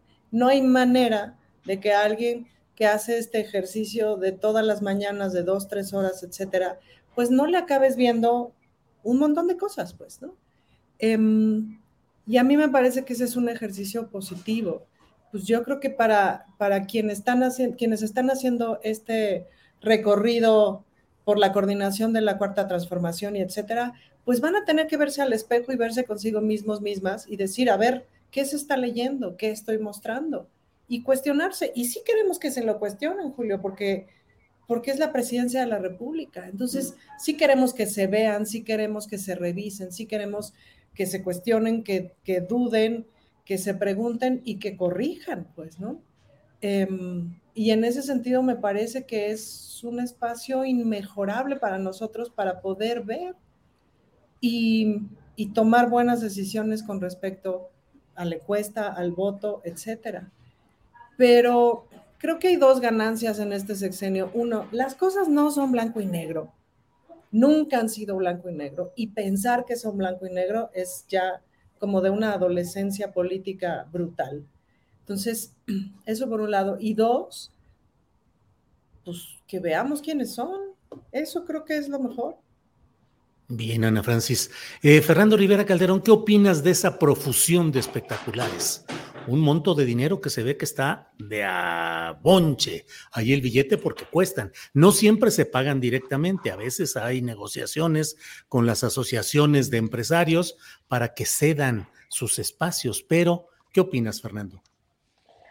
Pues que, eh, insisto, son esas, eh, o sea, han cambiado los candidatos. Yo creo que tenemos candidatos modernos, son, o sea, el mismo Marcelo Ebrard que se le asocia con la vieja política, bueno, pues es un político de la vieja guardia con ideas un poco más modernas, eh, en el caso de Claudia igual, eh, en el caso de, pues las corcholatas están posicionados en otro momento, pero las formas, los formatos de hacer campaña son este, obsoletos y, viejísimos y, y, no funcionan, o sea, realmente no le veo el sentido a llenar las, los muros de esta ciudad este, con propaganda política. O sea, es lo mismo que este, dejarle a Sandra Cuevas la ciudad para que la pinte de blanco y le ponga logos de la alcaldía Cuauhtémoc. O sea, a ver, además, eh, me parece terrible porque, salvo Claudia Sheinbaum, que es la única que logró una síntesis de su imagen, que es esta silueta como una sombra con la colita de caballo, que es muy reconocible y es una imagen como muy, muy sintética. He visto un montón de paredes en, en todos lados donde dibujan horrible a, o sea, este, eh, Ricardo Monreal, los dibujos que le hacen parece la ranita Freire, o sea, no, no parece Monreal. Ebrard siempre, sale con la cara como chueca, o sea, los dibujan horrible. Entonces tú lo, o sea, pon tú que, que, que, tuviera efecto y que te convencieran los muros para votar por alguien, ves el dibujo y dices, no manches, no voy a votar por eso. O sea, es, es, como una cosa ahí mal, mal hecha. Eh, creo que la comunicación política, o sea, simplemente miremos hacia Estados Unidos, aquí que en este país que hay tantos fans de los gringos, bueno, ellos tienen una comunicación política muy evolucionada. Incluso los más conservadores políticos de Estados Unidos entienden perfectamente el diseño gráfico y las formas eh, de comunicación que la tecnología permite. Y aquí siguen eh, haciéndole como si fuera, este, nada más falta que nos salgan este, rayando un cerro que diga todos unidos con López Portillo, o sea, hay, que, hay que revolucionar las cosas, este, hay que repensar las estrategias y, y pues no repetir cosas, o sea, la verdad, llenar la, la ciudad de, de estos mensajes que no dicen nada, ¿no? Que, que realmente, pues, nada más es como basura visual, basura electoral. Yo creo que ya sería tiempo de ir, de ir pensando otras formas, ¿no? Se agradecería, se agradecería mucho a los candidatos que decidieran regalarnos paredes sin sus, sin sus caritas hermosas y mal dibujadas. Regalo, por favor, pedimos todos. Horacio Sería Franco. no per- tener- sería increíble no tener ningún espectacular, ¿no? Ni uno solo. Eso sí el- sería espectacular, eso sería Sería espectacular. espectacular no tener ningún espectacular de ningún político. Y en el fondo, en el fondo, se necesitaba una gira, una campaña tan peculiar como esta, para que los votantes conocieran a estos personajes que llevan años expuestos al conocimiento público. No, Julio, se necesita que caminen por todo el país para que los, los eh, para que estas personas conozcan a quienes van a votar por ellos. No hay manera de que tú te pares en una asamblea, por más armada que sea, por más que te ayude, este, quien te ayude, los grupos que te ayuden, etcétera. No hay manera de que tú te pares ahí y escuches media hora a la gente y no te cambie la percepción de lo que está pasando ahí. No hay manera. En todos los recorridos que hagas, siempre va a haber gente, o sea, aunque te subas a un templete y te eches un choro, del templete para tu coche, le caminas un montón y la gente te cuenta millones de cosas. Eso, eso sí es, es decir, creo que coincido con Fernando en que podríamos pensar en cosas más imaginativas, etcétera, para que este, se recorra el país y todo. Seguramente sí. Y ojalá pues lo empecemos a ver. Pero de que tienen que ver su país, de que tienen que escuchar qué rayos, de que tienen que verlo, así verlo, verlo, sentirlo en la piel, en el calor, en el clima, ¿no? Sí lo tienen que hacer, pues, ¿no? Bien. Eh, Horacio Franco, ¿crees que era necesario este esquema de estas giras, 70 días, lo que estamos viendo, espectaculares, movilizaciones, o la gente ya conocía a estos políticos y ya podría haber votado por ellos sin mayor complicación? ¿Qué opinas, Horacio? No, no, mira, yo lo que opino es que ya desde ahorita nos estamos empezando a sentir huérfanos. Todos los, los seguidores de este gobierno, todos los que vemos por lo menos lo bueno que están haciendo y la transformación, que, que pues ahora sí que oyendo a Rubén Longas ayer, yo no estoy de acuerdo en que, que, que todo le, quere- le, le o sea, la gente que estamos con el presidente, todo le queremos porque lo dice él, ¿no? O sea, ya se le cree porque se le tiene que creer. ¿Por qué? Porque es el presidente, bueno, pues obviamente ningún presidente en el mundo habla con tanta claridad y saca a exponer los, los, los logros o no logros también, porque digo, hay, hay cosas en la seguridad que no están logradas, que no están bien logradas, pero saca por lo menos los datos de, todo lo que está pasando en el país y, así también se defiende de todos los golpes blandos que le quieren dar, ¿no? La prensa y todos los seguidores de la, oposición.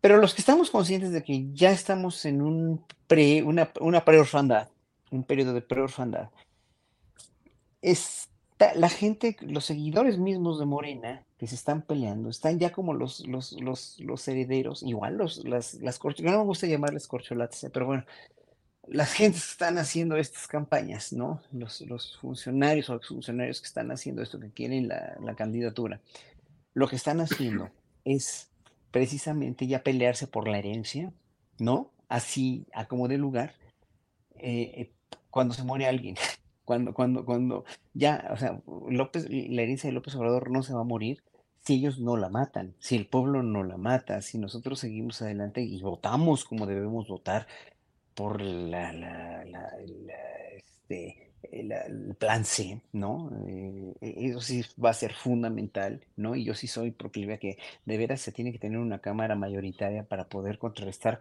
toda esta vorágine de, de pues sí, la, la, este, la, la- Suprema corta la justicia, no corta, es la corta la justicia porque la corta totalmente, la hace cachitos de la justicia, la Suprema Corte. Y, y por otro lado, pues también hay que ver lo bueno que hace, ¿no? Que ahora quieren, eh, quieren permitir el, el- aborto en todo el país, ¿no? Quieren legislar el aborto positivamente en todo el país, ojalá que así sea. Pero pues a veces sí, la Suprema corta la justicia por la iniciativa de Lainez nada más, de Lainez Potisek, por una persona, ¿no? Eh, toda esta reforma o sea, más bien, no es, no es la litis ahí, es la cuestión de, de la, de, la, de, cómo estaba redactada, o que lo mismo que dijo López Obrador de, del huachicol, ¿no? De un juicio del huachicol que se dejó libre al criminal o al, al, presunto criminal porque en vez de hacer la casa a 100, era la casa 100B, ¿no? Y ya por eso, ya por una letrita ya no procede el caso, pues, ¿no? Es lo que pasó con la Suprema Corte. Nada más hago este paréntesis, pero, pues, obviamente, yo creo que la gente se siente ya, ya, ya despojada de López Obrador, siente la necesidad y la presión inminente de, de, de de salir a defender lo que es indefendible, o sea, lo que es indefendible es que no podemos, más bien lo, que debemos defender es la continuación de la 4T, y lo que es indefendible son los sainetes, son las, las, los gastos excesivos, son las maledicencias entre miembros de, de un mismo partido, de, de un mismo movimiento, porque no tiene caso, finalmente la herencia se va a quedar ahí, y si no la cuidan, o sea, lo que no están cuidando, lo que no están tratando de cuidar, ahorita es precisamente esa, esa, esa viabilidad de que la 4T siga. Y es ahí donde, por, eso digo yo, es un peligro inminente de condición humana que están poniendo para la destrucción. No, no para la destrucción, sino para la decisión de algo que está empezando apenas, ¿no? Bien, Horacio. Em, Ana Francis, está mm, la corriente 4T se siente ya un sentimiento, ya se tiene un sentimiento de orfandad política ante la salida del presidente López Obrador? Mm, pues sí, hay una parte que sí, ¿no? De hecho, por ejemplo, ves que viene justo el, el meeting del primero de julio en el Zócalo. Hay una cosa, a mí me dio una cosa como de, ¡Ah!", porque creo que ha llenado 50 veces el Zócalo, una cosa así me decían el otro día, ¿no? Es un número impresionante. Va a estar pelón que volvamos a ver algo así, pues, ¿no? Y me, dio una cosa como de, como que me dolió mi pechito, como de eso, porque además, pues será esta del primero de julio, que probablemente otra en diciembre. Es decir, nos quedan dos, tres más de esas, y son emocionantes, y son, y son emocionantes. Pero por otro lado, la neta es que em, me parece que está, que está bien la sucesión, es decir, me parece que la sucesión puede ser eh, que se ha generado ya una, una, buena estructura. Sí creo que se ha generado, se ha ido generando una buena estructura. Hay muchas contradicciones, hay muchas cosas, etcétera. Pero, pues el gabinete del presidente ha sido un buen gabinete. Em, el gabinete que está en la Ciudad de México es un buen gabinete hay gente ya muy profesional eh, que además está dando, o sea, no solamente es gente congruente, decente, honesta, que sabe de las cosas, sino que además es eficiente, pues, ¿no? Que siempre es bien necesario. Entonces, no, yo no me siento huérfana, em, al contrario, me parece que todo momento brillante del liderazgo tiene que ir acompañado de una socialización del liderazgo, porque si no, esto no sirve para nada. Es decir, si después de López Obrador no hay 40 muy buenos líderes, muy buenas líderes, entonces esto no sirve para nada. Y digo 40 por decir un número, pero me explico, hay algo que creo que está haciendo muy bien el presidente, que es justamente repartir el liderazgo. Y creo que hacia allá tendría que ir no solo México, sino el mundo. Es decir, que después tendríamos que empezar, en, empezar a pensar en copresidencias, aunque la presidencia sea un grupo de cinco personas. O sea, tendría el mundo que empezar a pensar mucho más en cosas así. esto no puede seguir siendo vertical. Bien, Ana Francis. Fernando Rivera, ¿crees que se siente ya esa una orfandad política por la natural eh, ausencia eh, institucional que tendrá Andrés Manuel López Obrador cuando deje el poder? ¿Crees que ya estamos en ese plano?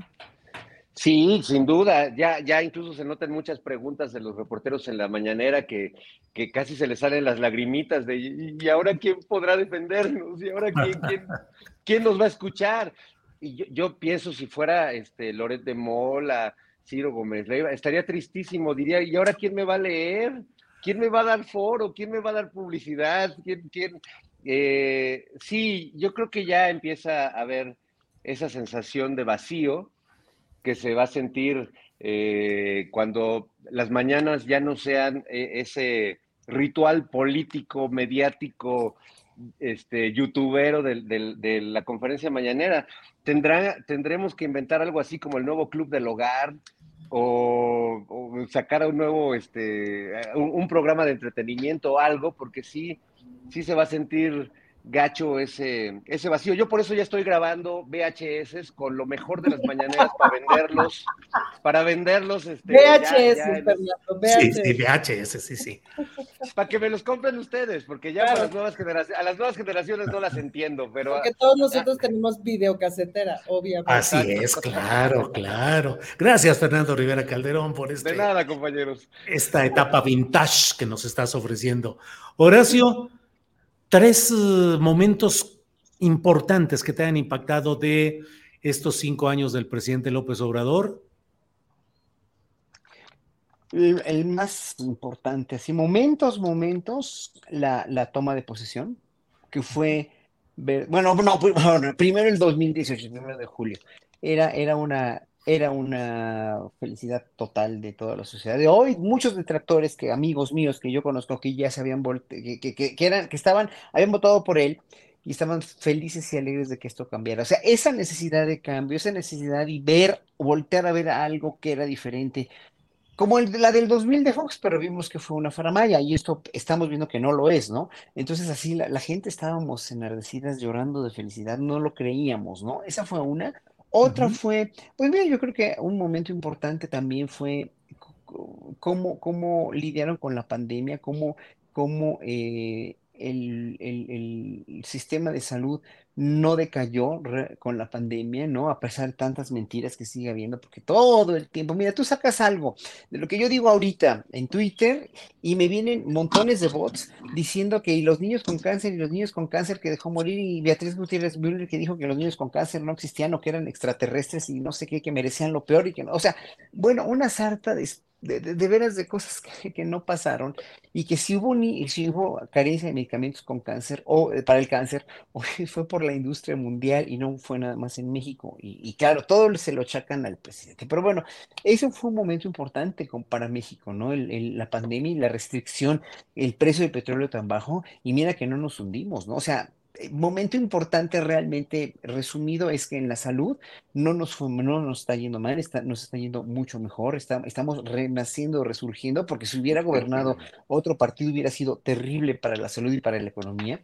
Y, y pues otro momento importante fue, para mí, algo fundamental, es la fortaleza de López Obrador como líder, como líder en cada mañanera y cómo a pesar de todos los rumores sobre su salud y a pesar de toda la mala leche que le echaron, este, que ya se iba a morir o que ya estaba muerto, ¿no? Pues, o sea que pues, el, presidente sale así, triunfante, diciendo, aquí estoy y no me voy hasta que me tenga que ir de este mundo.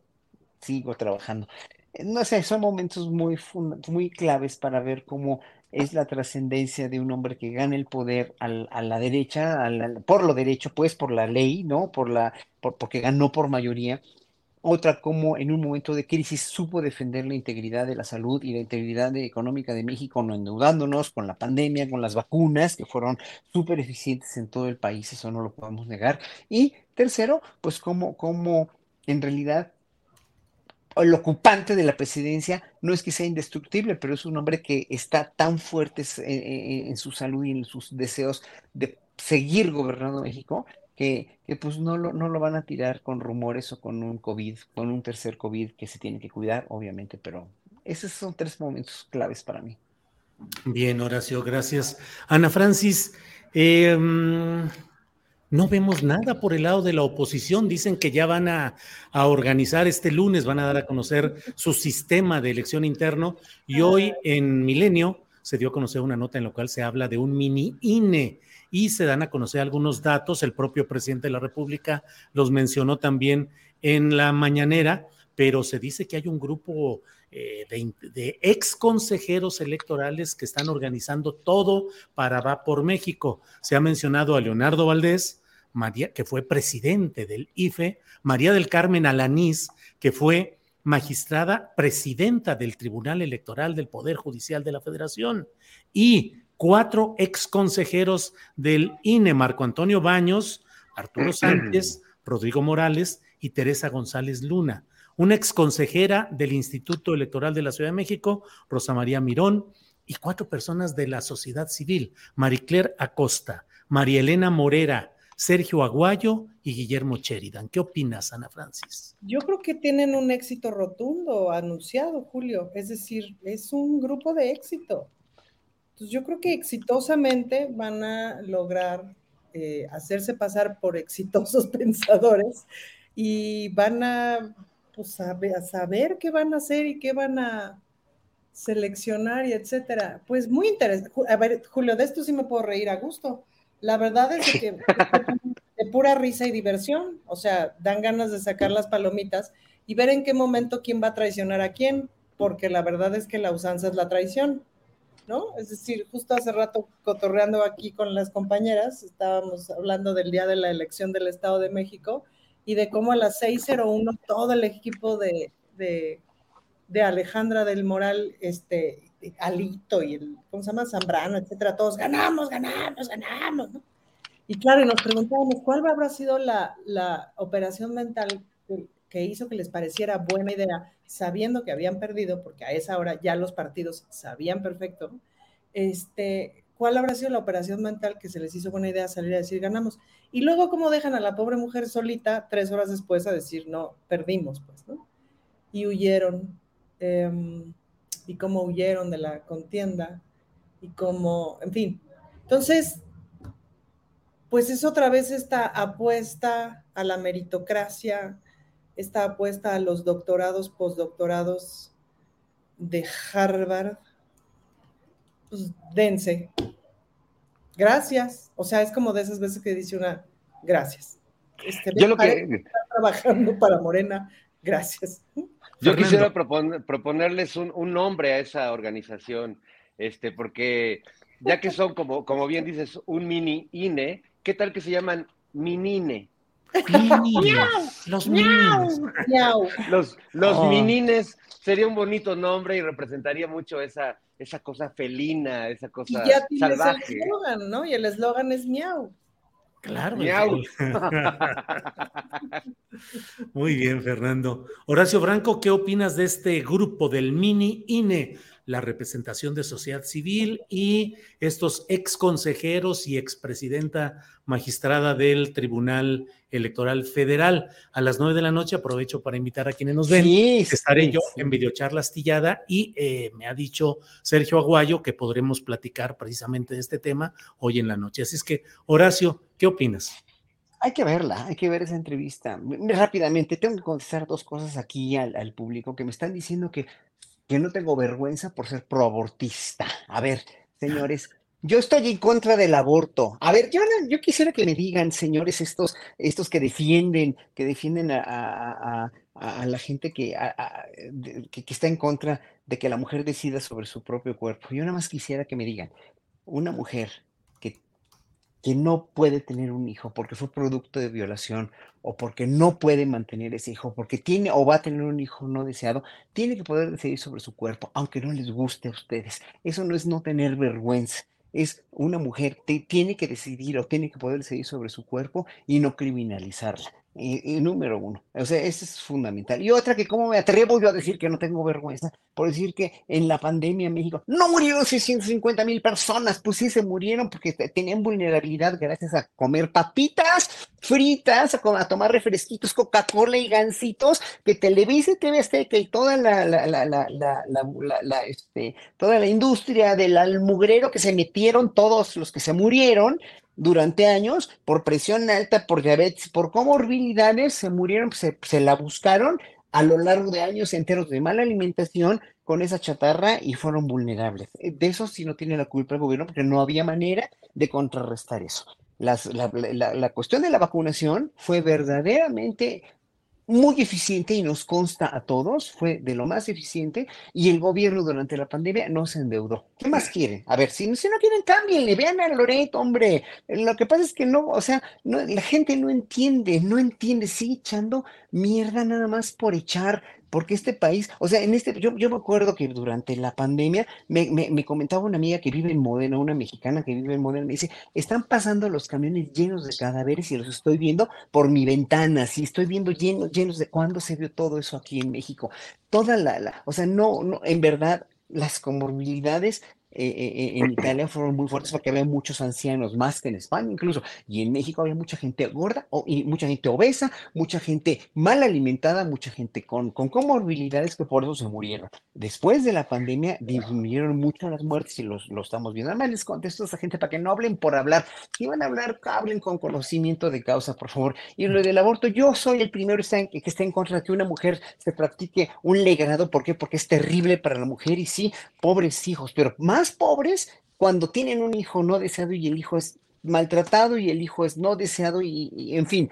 Eh, entonces mantenga, a ver, esa gente que me dice que cómo me atrevo, a ver, mantén hijos no deseados tú, a ver, adóptalos y manténlos tú y darles amor y cariño, ¿verdad que no vas a poder? Bueno, entonces me preguntaba sobre la la cuestión de la del de este eh, del nuevo del nuevo y del nuevo INE del MININE bueno ¿qué, opino? el MININE es muy bonito nombre ¿qué opino de eso? bueno pues es que la derecha tiene que tener ya gente más o sea tiene que tener elementos o mecanismos más suaves dijéramos que los de los mecanismos denostados de tan denostados como el TRIFE o como el INE anterior ¿no? Que hay que hablar también de eso de Murayama y la UNAM, de veras que la UNAM, que, o sabes que cuál es el nuevo lema de la UNAM, por mi rata hablará el espíritu, de veras, ¿eh? Mm. No manches, en verdad, ¿eh? tienen que cambiar el lema de la UNAM, por mi rata hablará el espíritu. Es una cosa verdaderamente terrible lo que está pasando en la UNAM con Murayama y con el otro Lorenzo Córdoba. Pero bueno, este, es algo que tienen que hacer, es algo que es sano para la oposición, sano de tener estas gentes más confiables, como Mariclera, quien conozco muy bien, Sergio también, pero pues vamos a ver cómo, cómo va, ah, vamos a ver cómo va y vamos a ver a quién proponen. Bien, Ana Francis. Nada más es una propuesta estética para esta colectividad. Si vamos a seguir hablando del Minine de aquí para el Real, vamos a ver cuánto dura, porque igual la semana que trae, la semana que trae ya cambiaron de opinión, de organización o algo así. Pero mientras sí funcione, podemos decir Minine y los cuatro a la limón hacer miau. Miau. Ah, muy bien, esa es una buena idea. El ensayo, el minine, miau. miau. No se me ataruguen, compañeros, al, al pie. Oye, yo no, yo nomás quería hacer un... estética, Julio, gracias. Fernando. Quería hacer un comentario de lo que decía Horacio, porque si bien me parece eh, muy importante precisar estas cosas, y así como me parece desproporcionado la gente que culpa al doctor Gatel y exagera la cantidad de muertos y, víctimas de la pandemia, yo creo que no, no podemos decir eh, que, las personas se buscaron la muerte. O sea, sí creo que más allá de que hay casos de personas que descuidaron su salud, etcétera, eh, creo que las causas que llevaron a, tantas personas a, perder la vida son muy diversas.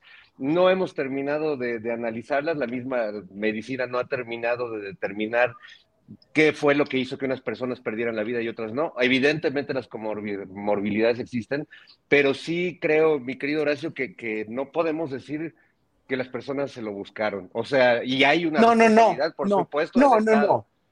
No, no, obviamente sí hay una responsabilidad del Estado, pero las gentes con las comorbilidades eran más vulnerables. No se lo buscaron, nadie se busca la muerte nadie se busca la muerte. Y aquí ya me están diciendo que soy gordofóbico. No es gordofobia. No, no, entiendan. O sea, cada quien tenga el cuerpo que quiera, pero esté sano. O sea, uno puede estar pasado de peso, pero sano. No, importa. en México, ¿por qué murieron? Para muchas personas que no es fácil estar sano. Es decir, si no tienes acceso a alimentación más o menos saludable, sí, te alcanza para lo que compras en, el, en la tienda de la esquina, etcétera no sabes qué sí es sano y qué no, etcétera. Son muchas circunstancias que en un país como este, en donde hay muchas pobrezas y en donde la pobreza alimentaria también es resultado del neoliberalismo, porque la gente no necesariamente se muere de hambre, sino se muere por lo mal que come. No, claro, es que vete a la en la sierra de Chiapas, en la sierra de Chiapas, en las tiendas lo único que encuentras es Coca-Cola y gancitos marinela, ¿verdad? Ese es el problema. y en la Ciudad de México también. en la Ciudad de México, aquí en la esquina, pues, ¿no? claro. Pero eso, eso, no, eso nos los enseñaron como dogma o, como, como paradigma alimenticio durante años enteros y la gente bien que mal, o sea, o sea, sí con todo lo que, lo que, lo que comieron, con todo lo mal que, que, que vivíamos o que seguimos viviendo, porque seguimos siendo un país con muchos problemas de salud, nos inconscientemente no, nos volvimos vulnerables, no nos buscamos la muerte con el COVID, pero sí fue una cuestión que sí influyó y lo dijeron todo el tiempo en, en, en, los, en las este, conferencias de salud. De tener, de tener el primer lugar o el segundo lugar de obesidad, de diabetes, etcétera, pues es un problema social, no es me explico, o sea, no es una Es un problema de salud, es un problema, no es un problema ni social. Es un problema sistémico. Es un problema de salud primero que nada y es un problema que ocasionó muchas muertes. Yo tuve yo mismo tuve primos hermanos que por sobrepeso murieron de eso. ¿Por qué? Porque ya no, no pudieron más. Entonces, obviamente, eh, o sea, yo no digo que yo no, no, no es por gordofobia o no gordofobia, es que en verdad somos, o sea, este pueblo y el Estados Unidos somos pueblos verdaderamente muy mal alimentados. Y en Europa eh, han salido un artículo últimamente que, que este, está aumentando muchísimo, por ejemplo, por mala alimentación, por alimentación con productos demasiado procesados, el cáncer de colon en personas mucho más jóvenes que los 50 años, ¿no? Entonces está, está todo esto se está volviendo, está, está, es una bola de nieve en contra de la salud. Pero yo, pero yo no dije que soy gordofóbico, para nada. O sea, la gente, la gente sí está pasando de peso, pero no soy gordofóbico. Fernando, mejor salud, saludcita, dijo en, eh, en, todo este proceso también. Ah, salud, muy bien. Eh, bueno, son las 2 de la tarde con 58 minutos. Hoy no tenemos corte para el canal 22 porque hoy no va a pasar nuestro programa por, canal 22. ¿Por qué no? ¿Por qué? Nos avisaron hace dos días de que eh, tienen una programación especial por algún aniversario del Canal 22 y que iban a ocupar toda la barra hoy.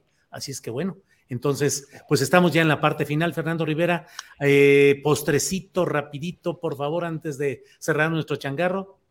Pues justo hablar de, los 30 años de Canal 22, Julio, se están, eh, estamos celebrando los 30 años de este canal cultural eh, pues único en su tipo, un, canal que, al que yo le tengo mucho aprecio porque desde hace más de una década, ya muchos años, pues he participado en diversos programas, eh, incluso en la época de Felipe Calderón, tuve la posibilidad de hacer un programa, pasaba a las 12 de la noche y no se le hacía mucho ruido, pero hice la noche boca arriba, así que pues sí quisiera mandar un abrazo a, toda la gente que lo hace posible eh, y resaltar el, privilegio de, que este programa con este formato tan peculiar pueda ser parte también de la programación de Canal 22, porque la política también es cultura, aunque a muchos les saque ronchas ese asunto, la política es parte de, nuestra cultura. Y bueno, pues eh, me, da, me da gusto ser, ser parte de este canal, que curiosamente fue fundado y, e imaginado por muchos intelectuales y artistas que, firmaron y le pidieron en una carta si no me equivoco, a, Salinas de Gortari, que, que se hiciera este canal, pero eh, lo, lo, que más me llama la atención es que el fundador eh, pues es ni más ni menos que hermano de, uno de los grandes odiadores de la 4T. Y pues me parece curioso porque Chema Pérez Gay hoy se le recordó con mucho cariño, eh, se aplaudió a su memoria, sabemos que fue un gran impulsor de este movimiento de transformación, que fue buen amigo del presidente, y sí me sorprende leer a este engendro llamado Gil Tamés y, y su personaje llamado Rafa Pérez Gay, que pues creo que no, no, entiende la realidad y me sorprende que admire tanto a su hermano y su, y su mente y no pueda entender lo que su hermano sí entendió. Bien, Fernando, gracias. Postrecito, Horacio Franco, por favor. Pues nada más de, me, pareció, me, pareció una movida muy, muy, no sé, muy artificial, la de Marcelo Ebrard tratar de nombrar una secretaria, o sea, de, vaticinar, porque eso fue un vaticinio, fue una suposición, una inferencia, tratar de imaginarse una secretaría de la 4T, ¿no? Para la preservación de la 4T. Y sobre todo, pues, con, con, el hijo de Andrés Manuel, ¿no? Y que bueno, que el mismo hijo de Andrés Manuel le dijera que no, gracias, gracias, pero no gracias, ¿no? Estas cosas yo creo que sí se tienen que tener mucho cuidado porque porque pueden ser detonadores de, muy, bueno, para el mismo Marcelo, ¿no? Yo le aconsejaría a Marcelo con todo respeto, porque yo lo respeto mucho como político y hizo una labor muy buena como canciller, en verdad. No, no, no tanto para los diplomáticos, eh, tengo que decirlo, porque muchos diplomáticos lo criticaron mucho por no haber favorecido a los políticos de carrera, pero la política exterior lo hizo muy bien. Pero, pero, pero hay que tener mucho cuidado con eso, porque en un momento dado vas a, vas a empezar a decepcionar a mucha gente o vas a, a- a pensar que eres oportunista. vam- va- vamos a empezar a pensar. Es lo que no queremos. Para todas las corcholatas, lo, lo que, lo único que les digo, ya resumiendo, no queremos más políticos de cepa, de la cepa de siempre, ¿no? Queremos más gente que haga una transformación. Y yo, yo, yo estoy de acuerdo con, la Francis, con lo que dijo hace ratito. En unos años más yo creo que un van a ser van a ser como alineaciones o coaliciones de presidentes o de presidentes y vicepresidentes y, y vice vicepresidentes, donde finalmente ya la, la estructura de un partido político quede desmoronada o la de un gabinete así quede desmoronada y que los poderes también queden diseminados, o que queden más bien unidos en algo, no sé. Yo creo que, yo creo que lo que estoy vaticinando tal vez sea que nos va a, a dominar, nos va a gobernar la inteligencia artificial. Bien. Bien, gracias. Para cerrar, Ana Francis Moore, postrecito, por favor. Pues la marcha del orgullo LGBTTTT que te metas TT, día de mañana en la Ciudad de México, es una de las, eh, de las dos marchas más importantes de nuestra región. La otra, no me acuerdo si es la de Río o la de Sao Paulo, pero la de México es, uh. entonces se les recomienda que vayan con hidratación, que vayan con sombrero, que vayan con, con, buena, con buena camisa para, para cubrirse y nos vemos por allá, todo Paseo La Reforma y hasta el Zócalo, etcétera, ahí vamos a estar. Y a toda la gente que me mentó la madre el día de hoy, pues ni modo, así pienso. Y esta Bueno. madre no es compleja. Y si quieren respuestas simples, váyanse al pasado. La política ya no tiene respuestas simples. Y ya. Bueno, con lecciones de sabiduría política. Muy bien, Ana Francis Moore, Horacio Franco, Fernando Rivera Calderón. Nos ter- terminamos este programa con un miau colectivo. Así es que el mini INE. Miau. No, minine, Julio, tienes que decir minine. Minine. Miau. Miau. Bueno, muy bien, gracias. Nos vemos la próxima semana. Gracias. Hasta luego. Bye. Son las 3 de la tarde con 3 minutos, 3 de la tarde con 3 minutos.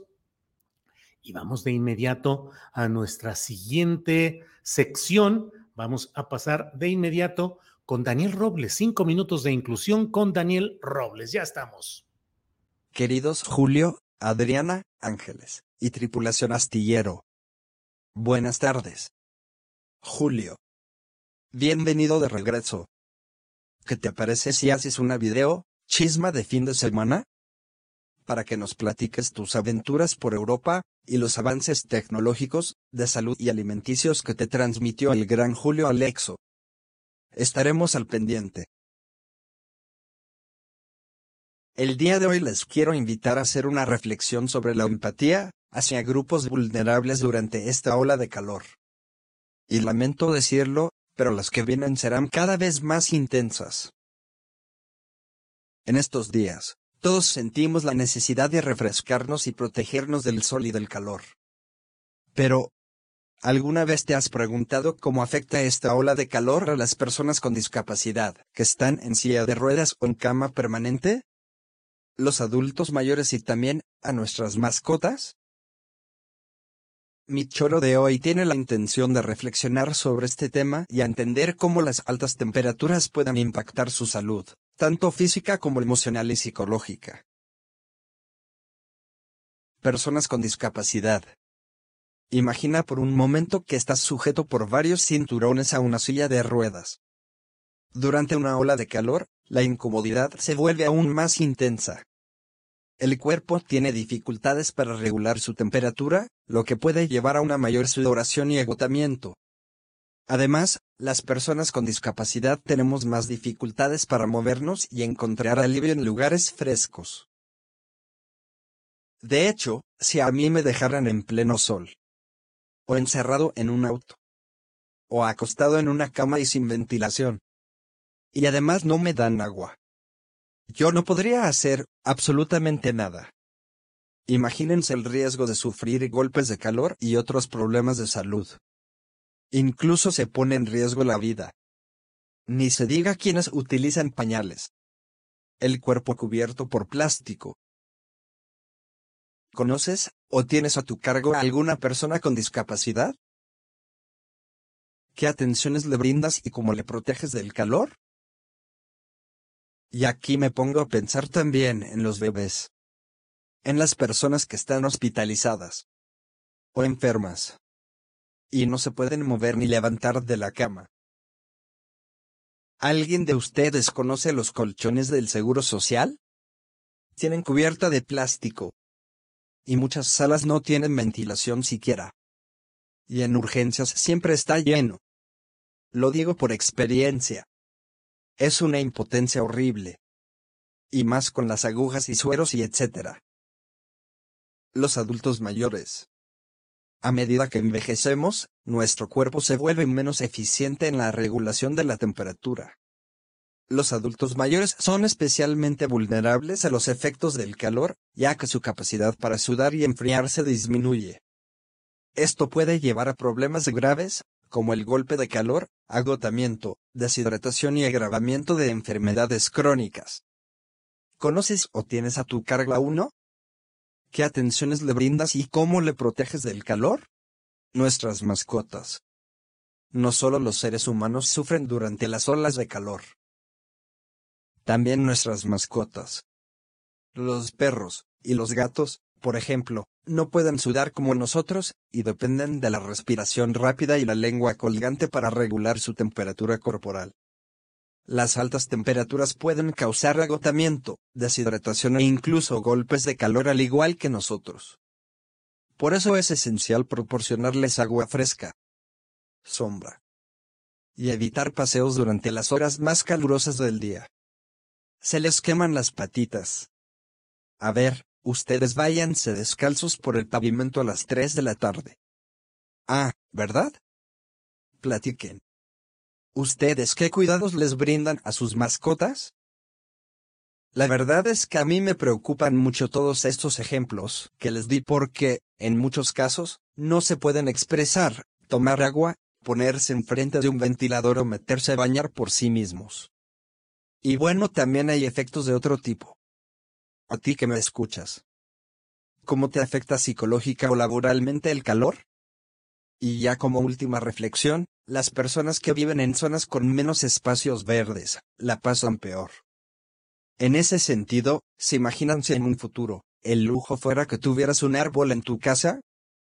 No un Tesla. O un yate. Un árbol. El planeta necesita respirar. Y hay zonas que estamos tapizando de concreto, Luego no les extrañe que la inteligencia artificial nos considere la plaga más peligrosa del planeta. Entonces, si tú te puedes servir un vaso de agua y buscar refrescarte por ti mismo, agradece a la vida. Seamos empáticos y generosos con quienes más lo necesiten, ¿va? Benditas y bienvenidas las primeras lluvias. Y hasta aquí mi choro mareador. Hasta la próxima.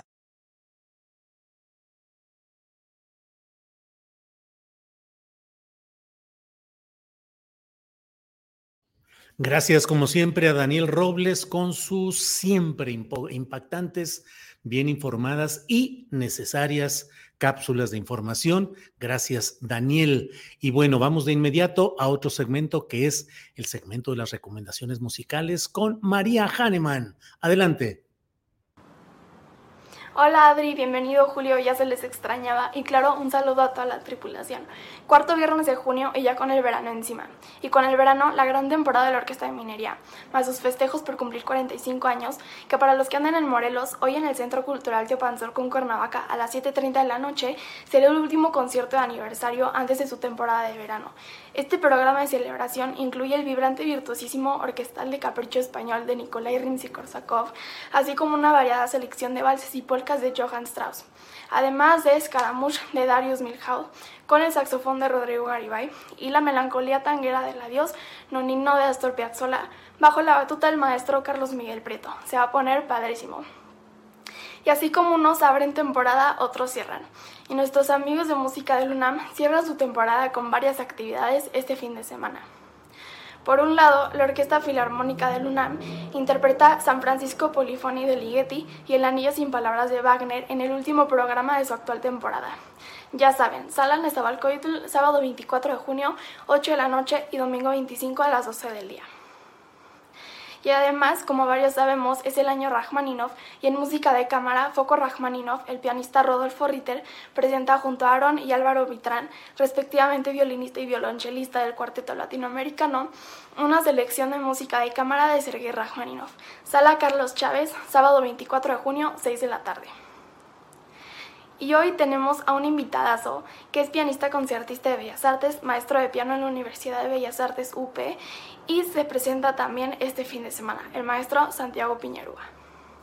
Maestro, bienvenido, qué gusto tenerte aquí. Muchas gracias, María, el gusto es mío. Santiago, te hemos visto muy activo con mucho trabajo, muchas presentaciones. Cuenta primero lo de este fin de semana, ¿de qué va? Bueno, este fin de semana voy a tocar eh, un par de recitales, uno es mañana y el otro será el sábado, eh, con el tenor mexicano eh, de Chihuahua, José Luis Ordóñez. Haremos un programa con música muy bonita que incluye canciones de Paolo Tosti, que es la canción italiana, y luego algunas canciones de algunos compositores, algunas canciones populares también, para piano y voz. Ok. Ahora, ¿cómo le haces para compaginar tu carrera de concertista con la enseñanza y demás? O quién sabe.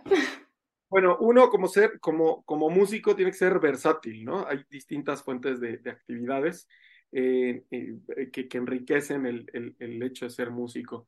Eh, uno tiene que ir a escoger sus, sus, tiempos, ¿no? Yo, como bien sabes, soy profesor en la Escuela de Bellas Artes de la, de la UP, de la Universidad Panamericana, y ahí pues tengo unos proyectos con, alumnos y voy, voy este, enseñando, partiendo mi tiempo cuando se pueda, estudio y voy preparando mis conciertos y lo voy, lo voy equilibrando. ¿Y qué más hay en este año para ti? Apenas vamos a la mitad. Eh, vamos a la mitad. Bueno, eh, yo soy concertista en Bellas Artes y como concertista en Bellas Artes voy a tener, este, pues, siempre tengo que cumplir con aproximadamente 20 conciertos en el año, ¿no? Eh, para mediados de, para septiembre, habré cumplido ya con unos 12 de esos 20. Entonces, hacia la segunda mitad todavía no sé exactamente qué va a pasar. Probablemente haga algunos recitales de piano solo y algunos este, conciertos de música a cámara. Ya lo iré eh, viendo. Hay algunos proyectos, pero nada concreto. Lo que sigue son estos recitales eh, de voz y piano, que todavía lo vamos a repetir en julio y en agosto, y luego el 8 de septiembre tocaré el tercer concierto de Rachmaninoff con la Sinfónica Aguascalientes. Perfecto, pues Santiago, mil, mil gracias por tu tiempo y te mando un abrazo enorme. Muchas gracias a ti y saludos María, saludos a todos. Y dentro de una semana inicia el festival PAX GNP de la maestra Alondra de la Parra. Pueden checar a todos los artistas que nos vamos a presentar aquí en www.festivalpaxgnp.com. Hay muchos planes para vivir esta experiencia en el mismísimo paraíso del Caribe. Y ya me les voy, solo que les quiero recordar a la audiencia que Astillero Informa es un proyecto que se autosustenta y vive gracias a sus aportaciones. Aquí las cuentas, pues si quieren donar y los invito a seguirme en las redes. Me encuentran en Facebook, Instagram, Twitter, YouTube, Spotify, TikTok como María Hahnemann Vera. Y como siempre, les deseo un musical y feliz fin de semana. Gracias a María Hahnemann en estas recomendaciones de fin de semana. Enviamos por otra parte un abrazo y un saludo a nuestro compañero Jesús Taylor, deseándole pronta recuperación. Hoy no podrá estar con nosotros, pero la próxima semana estará aquí hablándonos de cine, de películas y poniéndonos tarea para el fin de semana con sus recomendaciones que siempre son muy certeras, adecuadas, seguibles, que pueden ser, eh, puede uno estar atento a esas recomendaciones. También eh, eh, vamos a seguir atentos a nuestra siguiente sección, que es con Aldo Sánchez, curador, quien nos da también sus recomendaciones de fin de semana. Aldo, buenas tardes. Hola, querido Julio, bienvenido de regreso y mucho, muy feliz de estar aquí. Igualmente, Aldo, gracias por estar con nosotros. ¿Qué nos vas a recomendar para este fin de semana? Pues eh, una exposición muy, muy particular porque es una exposición dedicada a las reflexiones sobre feminismo de Carlos Monsiváis. Ese es un aspecto eh, no tan conocido de Carlos Monsiváis, pero él escribió muchísimo al respecto en las revistas Debate Feminista o FEM y eh, pues era una de sus preocupaciones, ¿no? O sea, la, mujer en la sociedad, pero también la mujer en el arte, en la historia, en la vida política. De manera que, pues, esta es una curaduría de Moisés Rosas, Joaquín Alonso Muñuzuri y Ana Catalina Valenzuela, y se presenta en el Museo del Estanquillo, por supuesto, ¿no? Entonces, pues esta exposición está compuesta por 730 piezas, pero además, pues está acompañada de citas, epígrafes de Carlos Monsiváis, que son, por supuesto, extraordinarios. Entonces, un poco la idea de los curadores, pues era que eh, a lo largo de esta exposición, de estas más de 100 eh, citas de Carlos Monsiváis reunidas en las salas, pues fuera el, propio Monsiváis el que te guiara por esta exposición, ¿no? Y bueno, pues imagínate, una de las citas eh, dice, se le explica a la mujer que su mundo es la familia y no la sociedad, ¿no? Y eso lo dice Carlos Monsiváis en un texto que, que tituló No queremos 10 de mayo, queremos revolución, y que está incluido en un libro que les recomiendo a todos, por ejemplo, podría ser uno de los libros que pudiera mencionar eh, Manuel Velasco, ¿no? Por ejemplo, que se hmm. llama Misógino Feminista. Es una compilación que hace Marta Lamas y que reúne muchos de los textos de Carlos Monsiváis sobre este tema, ¿no? Y bueno, también Monsiváis cita en otro texto a Elena Poniatowska, ¿no? Y Elena Poniatowska dice, tallar de nuevo, echar holandesa o bonamí, eh, blanquear, tallar por tercera vez, escobetear, tallar, desempolvar, trapear, lavar, enjuagar, tallar, sacudir, guardar, acomodar. Todos los verbos de rodillas dobladas están ligados al trabajo doméstico. Levantar, trapear, escombrar, cargar, cocinar, acarrear, contestar el teléfono, destapar, abrir, servir, hacer todo lo que los demás no quieren hacer. Entonces, la mujer en el cine, en el espectáculo, en la vida política, en los pueblos originarios, todos estos temas son abordados eh, a partir de la colección Carlos Monsiváis. Por eso el título de la exposición es Mujeres y Feminismos en las Crónicas y Colecciones de Carlos Monsiváis. El Museo del Estanquillo, pues está ubicado en el corazón del centro histórico, en Isabel la Católica 26, esquina Madero, y está abierto de martes eh, a domingo de 10 de la mañana a 6 de la tarde. La entrada es libre. Entonces, eh, pues es una oportunidad extraordinaria de ver estas, estas obras maravillosas de artistas em, como los hermanos Valleto, como María Santibáñez, que es una fotógrafa de principios del siglo XX que Carlos Monsiváis coleccionó y que pues pocas, poco, poco sabemos acerca de ella, ¿no? Hay fotografías, grabados, miniaturas, documentos. Está también Leopoldo Méndez, José Guadalupe Posada, Cruces y Campas, Siqueiros, Orozco, Rivera, Teresa Nava, por supuesto las fotógrafas contemporáneas, Mariana Jampolsky, Graciela Iturbide, em, Agustín Jiménez, Nacho López, Leonora Carrington, Ernesto El Chango García Cabral, el gran Alberto Isaac, que tiene unas caricaturas extraordinarias acerca pues, de la misoginia en, México, ¿no? Eh, entonces, pues resulta bastante, este, híjole, muy descarnada esta exposición también, ¿no? Porque nos revela cómo, pues, desde los temas como, pues, los, todas las convenciones de belleza que las mujeres deben cumplir, pues, para eh, alcanzar ese canon estético, pero también cómo se objetualizan, ¿no? Como, como deseo para, este, para el público, para los hombres en, la sociedad. Y, bueno, pues son diferentes em, núcleos que abordan, pues, eh, todas estas perspectivas que, como decía, ¿no? Tiene que ver con la presencia de la mujer en la vida económica, en el espectáculo, en el cine, este, las mujeres burguesas, como también dentro de la burguesía, pues son otros, otros eh, tipos de, represión y de opresión, ¿no? También. Entonces, bueno, pues esa es la primera recomendación, querido Julio. Y la segunda, yo te quiero preguntar si alguna vez fuiste a alguna de las caravanas Corona. Sí, claro, si ya me sacaste a balcón de mi avanzada edad, pero claro que sí, pues las caravanas Corona, Aldo Sánchez. Pues el Museo Nacional de Culturas Populares, que está en Coyoacán, presenta una exposición que voy a ahondar más la próxima semana, pero solamente quería eh, pues dar la noticia que se inaugura hoy a las 5 de la tarde.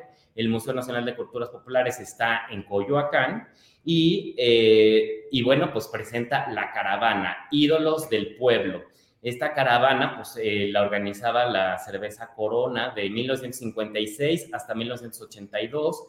Y pues bueno, como tú sabes, había grandes estrellas como Pedro Infante, Pérez Prado, María Victoria, luego los rockeros, ¿no? Los Rocking Devils, Angélica María. Entonces, pues va a ser una eh, exposición absolutamente gozosa con colecciones como la de Armando Pous, que es un gran conocedor de, de todos estos temas de artistas del siglo XX mexicano.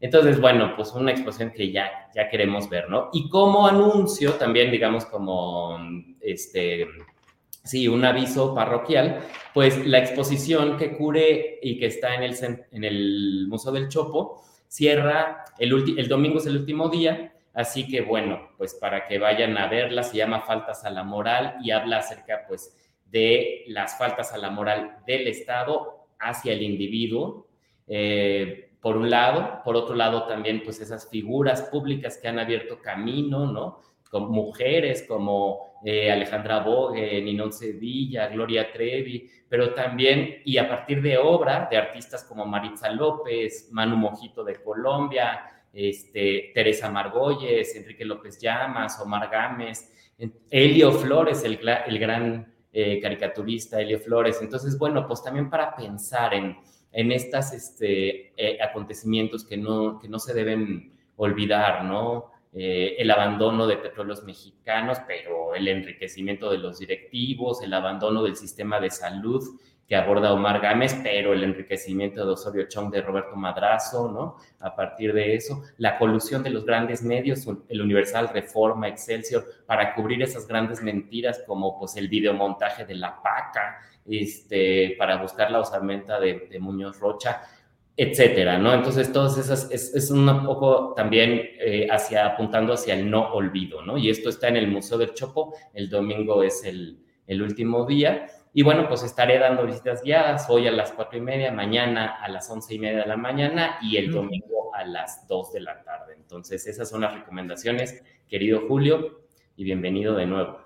Gracias, Aldo. Muy bien con las recomendaciones, estaremos atentos. Gracias por todo y nos vemos pronto, Aldo Sánchez. Claro. Hasta luego. Gracias. Bien, son las 3 de la tarde con 24 minutos, 3 de la tarde con 24 minutos. Ya huele a sopita de decir Adriana, a quien le enviamos un abrazo, un saludo, y Alvin también, al menino casero.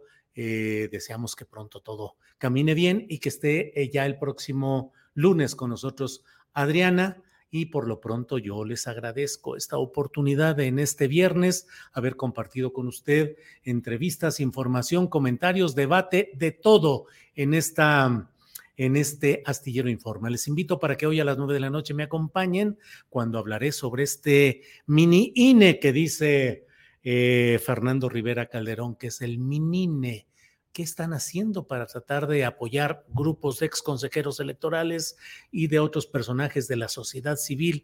El proceso de elección interna de Va por México lo platicamos hoy en la noche. Por esta ocasión, muchas gracias, muchas, muchas gracias. Nos vemos el próximo en la en la videocharla astillada hoy y aquí en Astillero Informa el próximo lunes. Gracias.